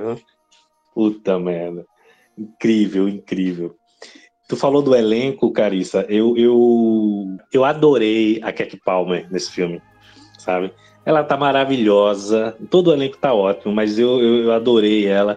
E você falou sobre. Ah, você citou rapidamente, Carissa, a questão da, do, de como o Pio é, desenvolve e caracteriza as personagens é, femininas, né? É, eu achei, acho interessante isso, que a gente viu também é, como ele fez isso em Nós, e até mesmo no, no, no Corra, né, na, na, na personagem da, da, da, namorada do Chris, mas é, é, interessante isso, né, que são personagens muito longe dos estereótipos hollywoodianos e, e dos filmes de terror também, né? Sim, vocês falando da, da Kiki Palma, né, e sobre o, o próprio próprio Phil, né, que ele traz essa, esse resgate, né, da história, né, com a história do primeiro homem preto, né, que foi responsável pela primeira cena, né, do, do, do cinema, né, e ali em cima do cavalo, né, cavalgando, e da Kate Palmer, é, a primeira aparição dela também é tem a relação a isso, a, a, algo que foi marcante na história, né? Ela já aparece na cena vestida com a roupa verde e rosa, representando a estética. É uma fraternidade que existiu nos Estados Unidos, a primeira fraternidade de uma universidade de World University, é, que era uma fraternidade composta por só mulheres negras, afrodescendentes. Então foi a primeira fraternidade afrodescendente da história. E ela está representando através dessas cores, a primeira aparição dela também na, na cena do, do filme. E essa questão do, da história do jockey negro, né, que foi o pioneiro lá no surgimento da, da imagem em movimento, né, que é real isso, né, existiu mesmo. É, é, e inclusive isso é outra coisa que o Jordan Peele traz muito nos seus filmes, né, ele sempre aproveita também alguns eventos históricos, né, reais. No Nós ele faz isso, né, com aquele evento lá do, do dos mãos, mãos dadas pela América, né, que aconteceu nos anos 80, né ele traz isso para o filme. Aqui também, né? Aqui ele, a, a história do, do, do Gordy, do, do, do, chimpanzé lá, é inspirada numa história real que aconteceu nos anos 90, né? De um chimpanzé que realmente atacou uh, uma amiga da sua dona, da sua tutora, né? É, um chimpanzé que era, que era criado dentro de casa, é, doméstico, né? E ele acabou é, sem a dona dele ver, ele, ele acabou tomando pílulas para é, ansiedade, que eram da sua tutora, e entrou em surto, ficou agressivo e é, atacou a amiga da, da, da, sua tutora a ponto de arrancar sua mão e o seu rosto, né? Então isso também é uma das coisas que o Jordan Peele aproveita ali na, no filme, né? Com aquela toda aquela coisa do, do, do ataque do Gordy no estúdio, né? Tem até uma personagem também, né? Que a gente vê mais para frente que tá que remete a isso, que está com o rosto todo deformado, né? É, e essa questão do, do, do jockey negro, né? Do, do Chris e da irmã dele serem ali da família que é a, a única a única a, a, o único Aras, né? O único o único sítio é a única família de, de os, únicos, os, únicos, profissionais negros que trabalham na indústria hollywoodiana com a questão de, de, de, cavalos para filmes, né, de animais para filmes. eles são os únicos, né? E, e, é interessante que, como o Jordan Peele desenvolve os personagens né, de forma sutil também, o personagem do Kaluuya aqui é um personagem muito, muito introspectivo, né? Ele fala pouco, ele, ele é, é muito mais pelo, pelas expressões, pelo olhar, e aí sempre muito comedido, né? Ele até faz uns grunhidos, umas coisas. É um personagem que não fala muito, né? Mas é, quando ele fala, a gente entende o porquê que ele que ele faz tanta questão de permanecer naquele lugar, é, mesmo com toda aquela ameaça, né? Que não é apenas por essa busca pela imagem perfeita, pelo, pela exposição, né, que é o, o, grande tema do filme, né, mas é justamente também essa, essa busca por essa reparação histórica, né, porque ele e a irmã, é, sendo os, o, é, pessoas negras e os únicos né, na indústria que, que são né, negros, né, é, isso não apenas vai ser uma visibilidade, mas também uma reparação histórica, com toda essa questão do, do, do jockey negro lá de trás, que foi esquecido e que é o tataravô deles, né? Mais uma vez a questão racial presente, ainda que não sendo o foco central, né, mas perpassando, como a própria Carice já disse, perpassando a vida daqueles personagens, né? E isso é uma relação muito interessante que eu acho do, do, do, do com outros filmes, por exemplo, no é, Contatos Imediatos do Spielberg, o, o, o, a presença alienígena separa uma família. O, né, que o Spielberg mesmo já, já renega o Contatos Imediatos por esse elemento, ele disse que jamais escreveria um filme assim de novo, depois que ele foi pai, né? O Spielberg ficou ah, o Spielberg é um saco, né? É, é, então, é. E o, o Shyamalan, ele vai lá e faz o contrário do Spielberg, né? A presença alienígena une uma família, né? E o, o, o Jordan Peele vai muito além, né? Que ele, ele não só une uma família, mas fortalece a história daquela família, trazendo a memória, é, tornando eterno a memória da, da, da, da, daquelas pessoas, né? Desde o tá, tá, tá, tá, amor, né? Como ela fala, até o do pai, né, que, que morreu faz pouco, pouco tempo ali para a história, né?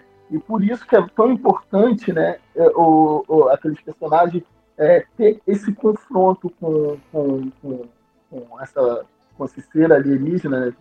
dá para dizer que é uma, um alien em si, né, um animal alienígena, mas é por isso que é tão importante esse, esse, esse confronto e até mesmo esse registro e principalmente a forma que esse registro acontece para a história desses personagens.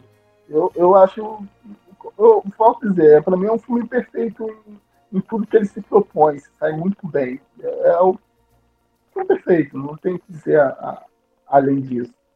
Cara, eu, eu, me emociono com aquele final, sabe? Uhum. Me emociono. Porque é, o cine, é, é através do, do, do, cinema e do cinema das origens, né? Uhum. E, e, não o cinema do espetáculo, o cinema digital, o cinema do agora, né, moderno, mas eles voltam lá na origem da imagem em movimento, né? Na, na, nos primeiros modos de, de captar a imagem, né? é assim que eles conseguem a imagem perfeita que eles tanto, que eles tanto buscam o filme inteiro, né? Do, do da ameaça, né? Do, do monstro. É sensacional, sensacional. É, e terminar, e terminar com trilha a lá, a lá Morricone é, é para aquecer o coração. É o que faz muito sentido no, no, no, diálogo que existe. Aí ela, que a irmã fala que queria ter treinado um cavalo no dia que era o dia dela mesmo, ela esperou por isso. Aí no pôde, porque eles iam uh, uh, levar para fazer um filme, né? E ele que treinou.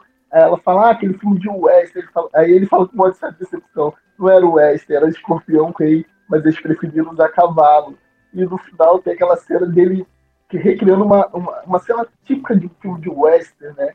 É, é, aquilo é incrível, e sendo registrado pela aquela, aquela filmadora também é, que não, era, não é digital, também, pô, aquilo é sensacional, cara. Aquilo é, é a história do cinema na, na, na, na tela, assim, é maravilhoso ver aquilo. A criatura recebeu o nome de um cavalo, né? uh, eles, quando estavam planejando capturar a, imagem dela, deram o nome de Jean Jax, que era o, nome de um, de um cavalo da infância do personagem do Daniel Kaluuya, né? Então a, a, criatura também foi tratada como se fosse um cavalo, né? O tempo todo. Jaqueta jeans. Eu arrisco a dizer que Não Não Olhe é o filme mais cinema e mais político da, da breve carreira do, do Jordan Peele. Do sentido de cinema, porque por duas razões objetivas, né? Primeiro, pelo próprio tom metalinguístico que o filme assume desde o seu início, remontando até mesmo a, aos primórdios dos primeiros registros de imagem em movimento. E também é cinema porque é o, onde o Pio ele, ele consegue ir mais além nessa, nesse anseio dessa captação de uma imagem. Não é à toa o filme de longe, de longe é aquele que o Jordan Peele ele mais busca planos abertos, planos ao ar livre, né? E que traz uma, uma, uma sensação de imensidão daquela região, né? De. Eu não lembro bem agora o nome da cidade, é Aqua, Aqua alguma coisa, o nome da cidade onde eles habitam, mas de todo aquele ambiente. Aqua Doce. Aqua Doce, isso, isso. Boa, Pablo.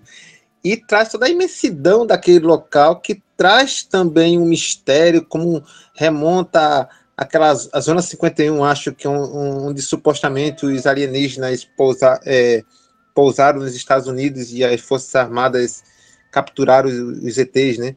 Mas remonta essa, essa grandeza, essa escala mais épica, sabe? Que, que envolve a própria história. Uh, e o filme também ele é político porque ele político no sentido mais até mais sutil da coisa, porque aquele final é uma coisa sublime, né? Coroa todos os esforços daqueles dos personagens da Kek e da Kek e do, do, do Kaluuya de, de fazer justiça, de fazer justiça ao apagamento histórico que o, o, seu, o, antepa, o seu antepassado sofreu, né? Porque nem mesmo o nome daquele ator, entre aspas, que foi filmado cavalcando o cavalo, se tem registro na história, né? Tanto é que se cria essa mítica em torno daquela família no filme, que não, não corresponde na realidade a, a, a fato histórico, né? Mas foi uma boa sacada do Pio.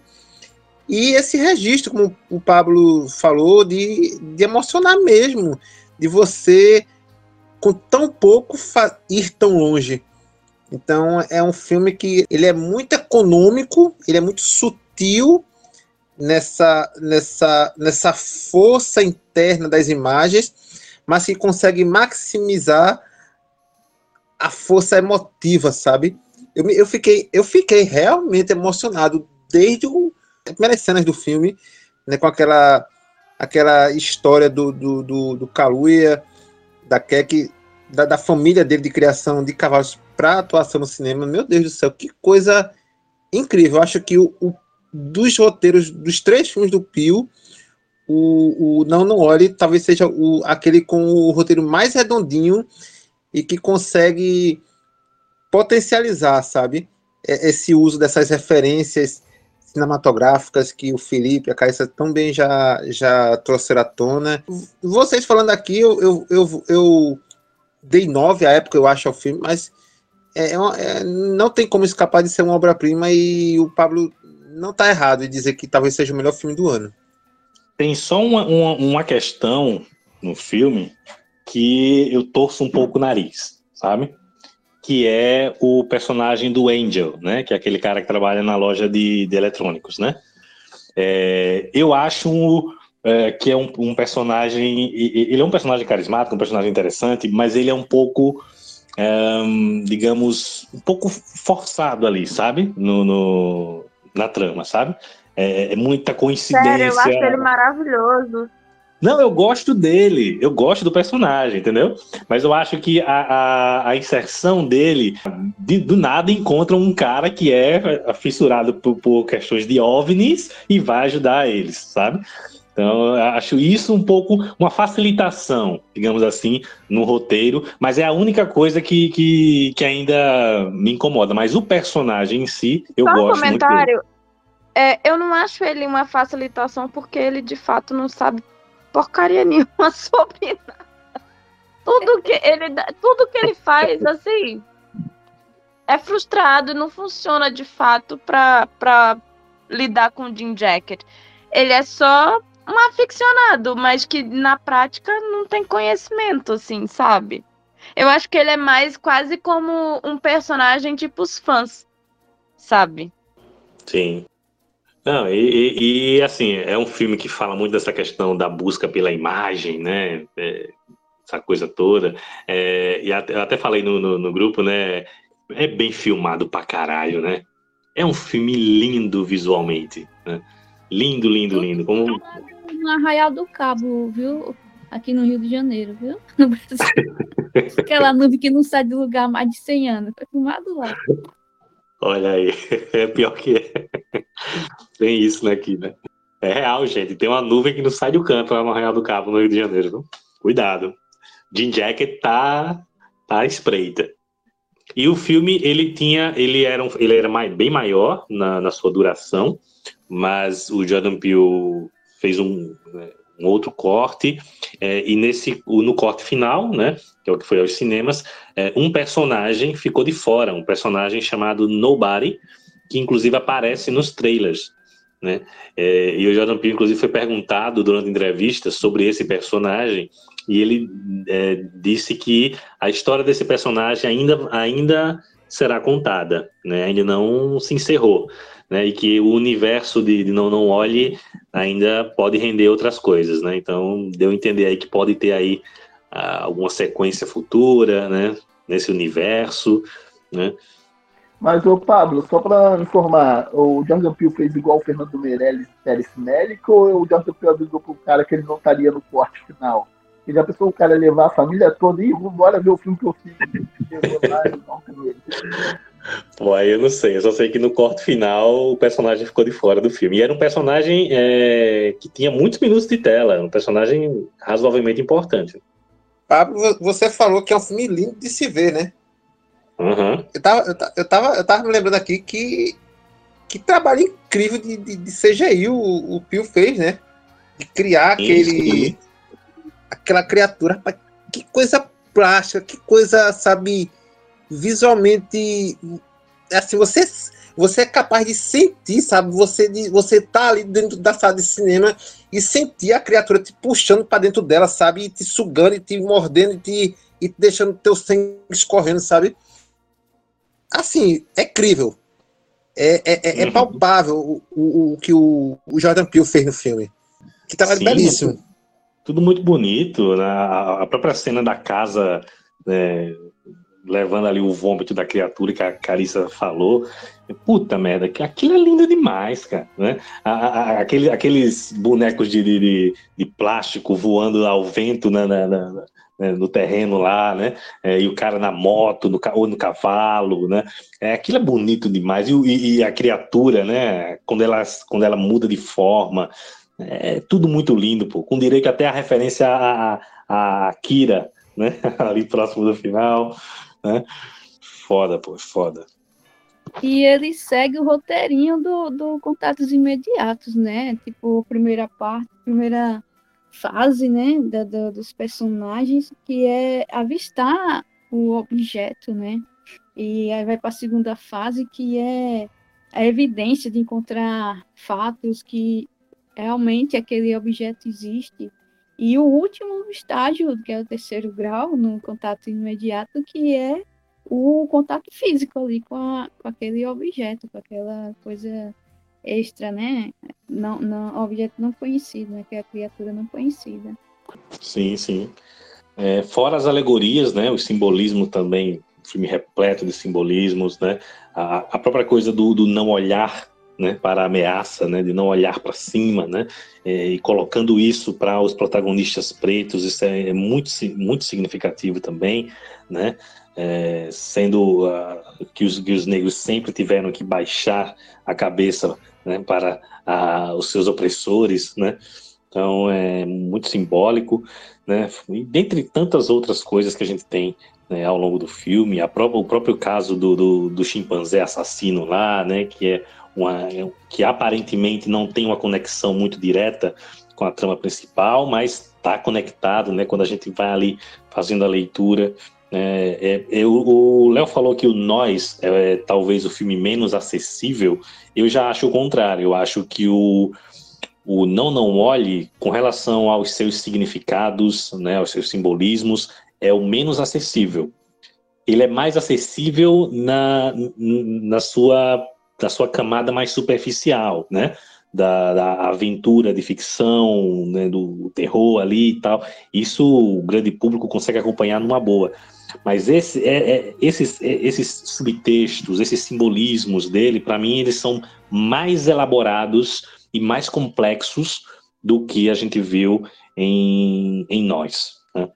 E aqui nas referências ele vai de né, Spielberg, Faroeste Spaghetti, né, com, tem um contatos imediatos, vai pro Hitchcock, que é outra grande referência dele, né?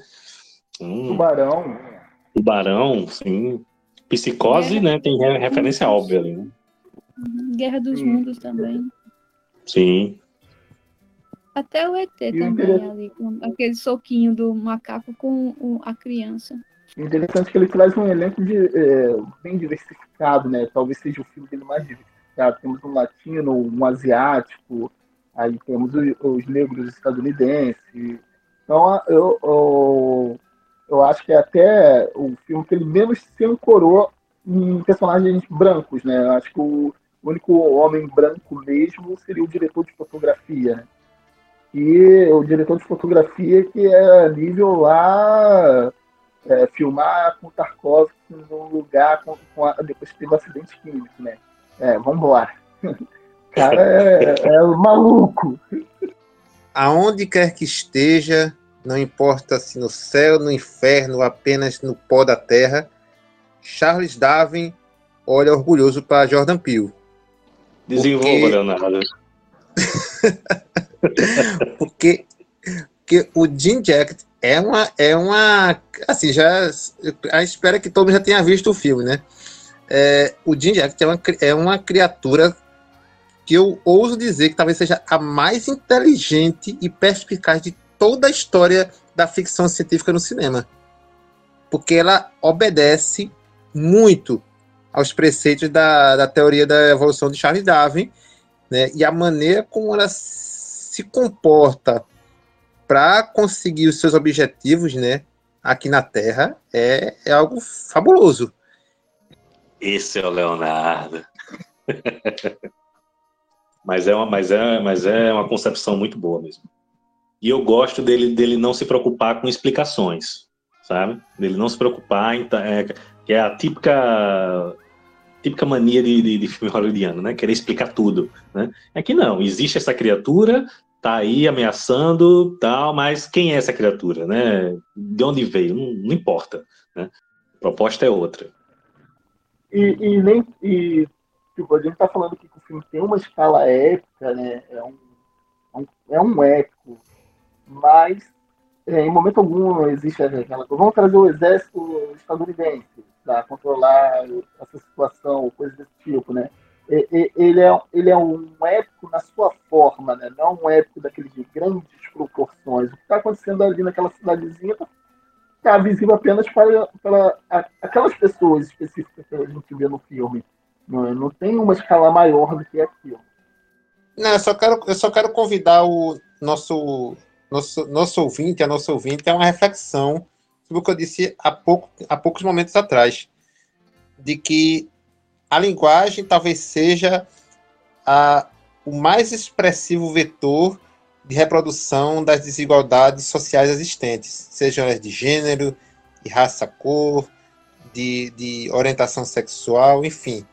Porque vejam o que eu falei. Eu disse que eu disse falei sobre o Jim Jackson, que eu falei o Jim Jackson. Eu, eu, na minha cabeça, né, eu já associei como a um ente masculino. Então eu, tô, eu acabei reproduzindo aqui essa, essa hierarquia, essa desigualdade né, de gênero que marca na sociedade. Por que a gente pode pensar que seja a de inject? Só para isso, para que a gente pense no que a gente fala, no que, no que a gente fala, pra, também tem, tem poder, sabe? A palavra, a palavra tem poder.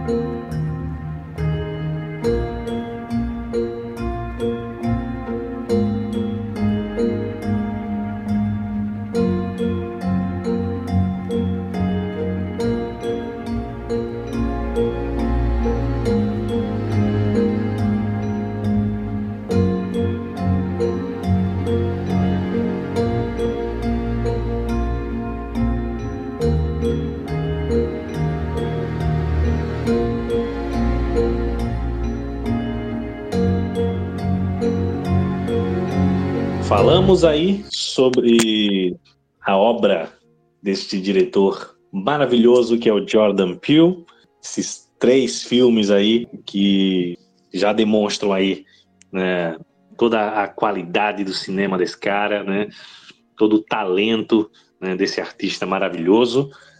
Bom, então vamos lá as nossas considerações finais. Por favor, é, eu queria agradecer pelo convite, né? Foi maravilhoso. E assim, Jordan Peele é maravilhoso, ele é incrível. E eu acredito que ele vai trazer sempre coisas surpreendentes, sabe? Ele daqui a dois anos provavelmente lança um filme novo que ele dirige e a gente vai levar um susto porque não vai ser nada do que a gente espera. Então, eu tô pronta. Entendeu? Que ele quiser fazer, eu nasci pronta para estar tá lá no dia da estreia, no cinema, na primeira sessão, e assim, já imagino que estarei aplaudindo, animadíssima. Então, é um prazer falar sobre ele. É isso, obrigada pelo convite, foi ótimo. Segunda vez, na terceira já pede música, né? E é, é isso, né? Tem um diretor onde a gente não sabe o que esperar do, próximo trabalho, para mim isso é sensacional, né?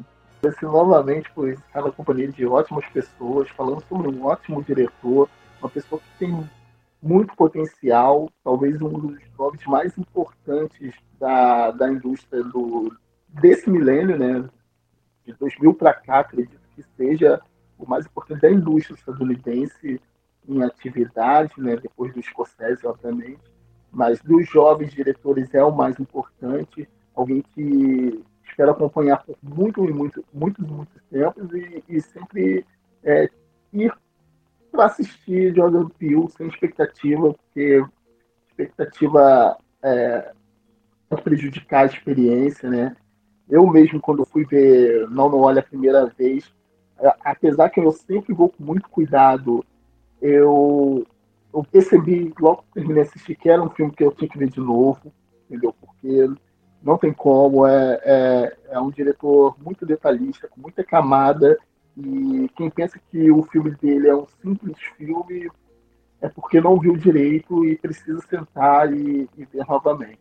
Então, para mim, Jordan Peele é, é, é um símbolo hoje em dia de um bom cinema. Aquele diretor que eu sei que a experiência vai valer a pena, independente se o filme seja a, a uma obra-prima ou não, a experiência em si já vale muito a pena.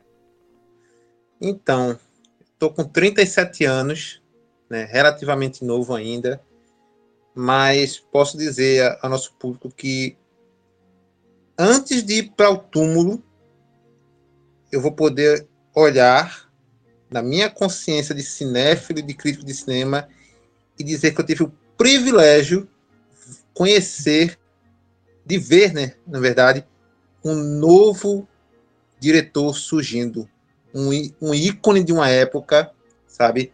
Alguém que conseguiu, que ousou e conseguiu reescrever a escrita do cinema, né?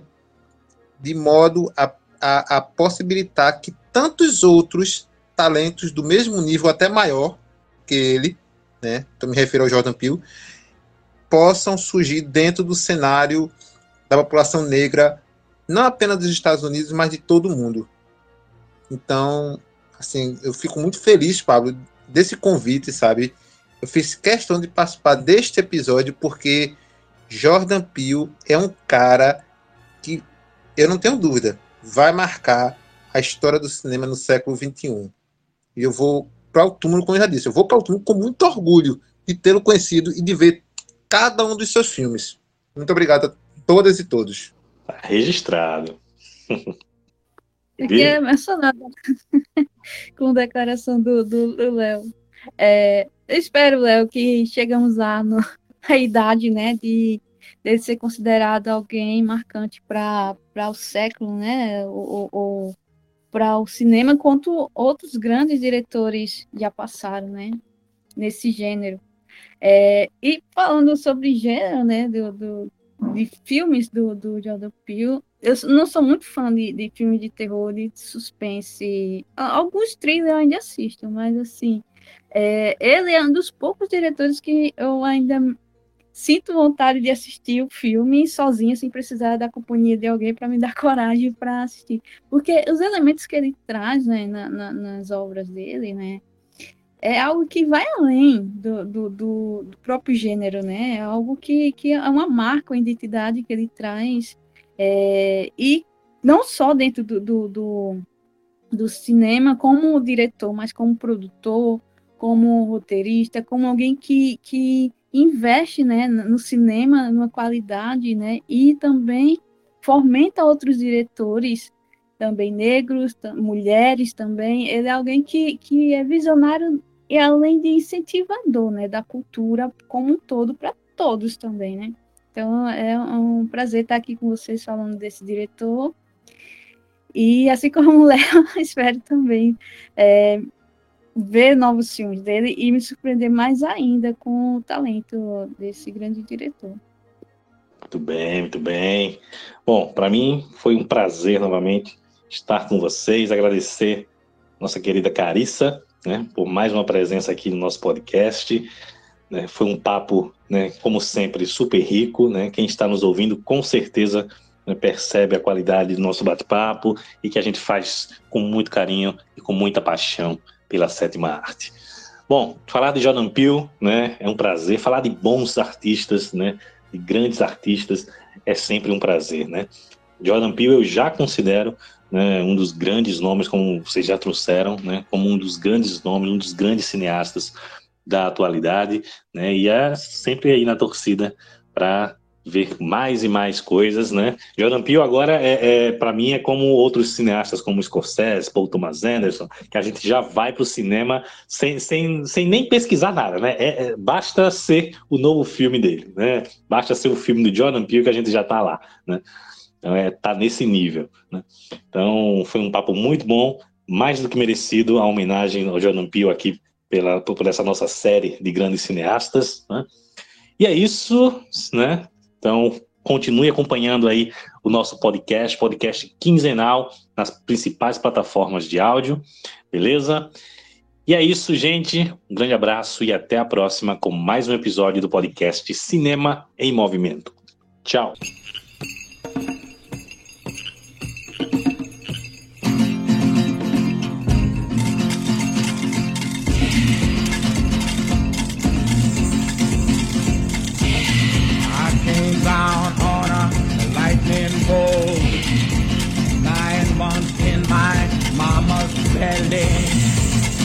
was born the midwife scream and shout.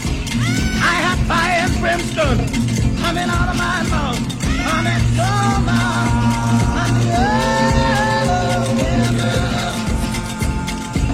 Na na na na na na.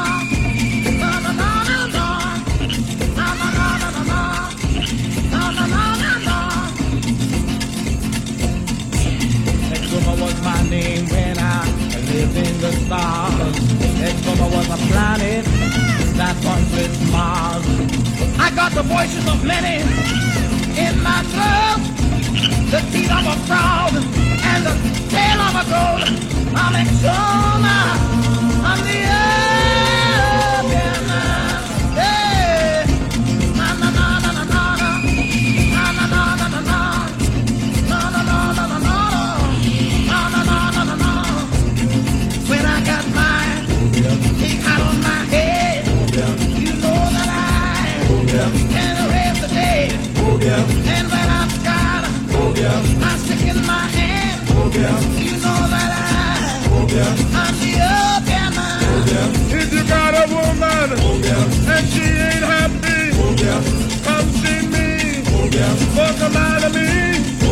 Take that command of me. And you make it come see. And she will love you all the time. And when she got you running, like a train on a track, you make some power. And you make some pop. That's gonna give you sweat in your back. I'm in coma. I'm the oh, oh, oh.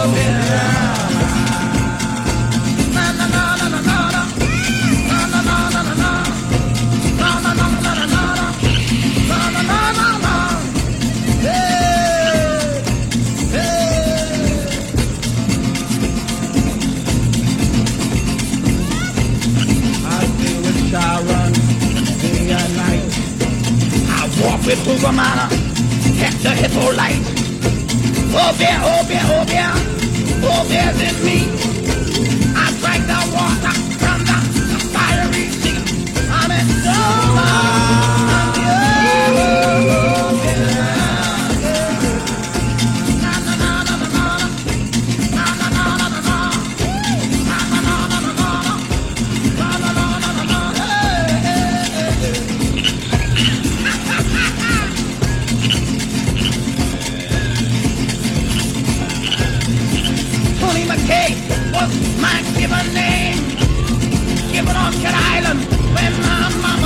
creatures of the earth.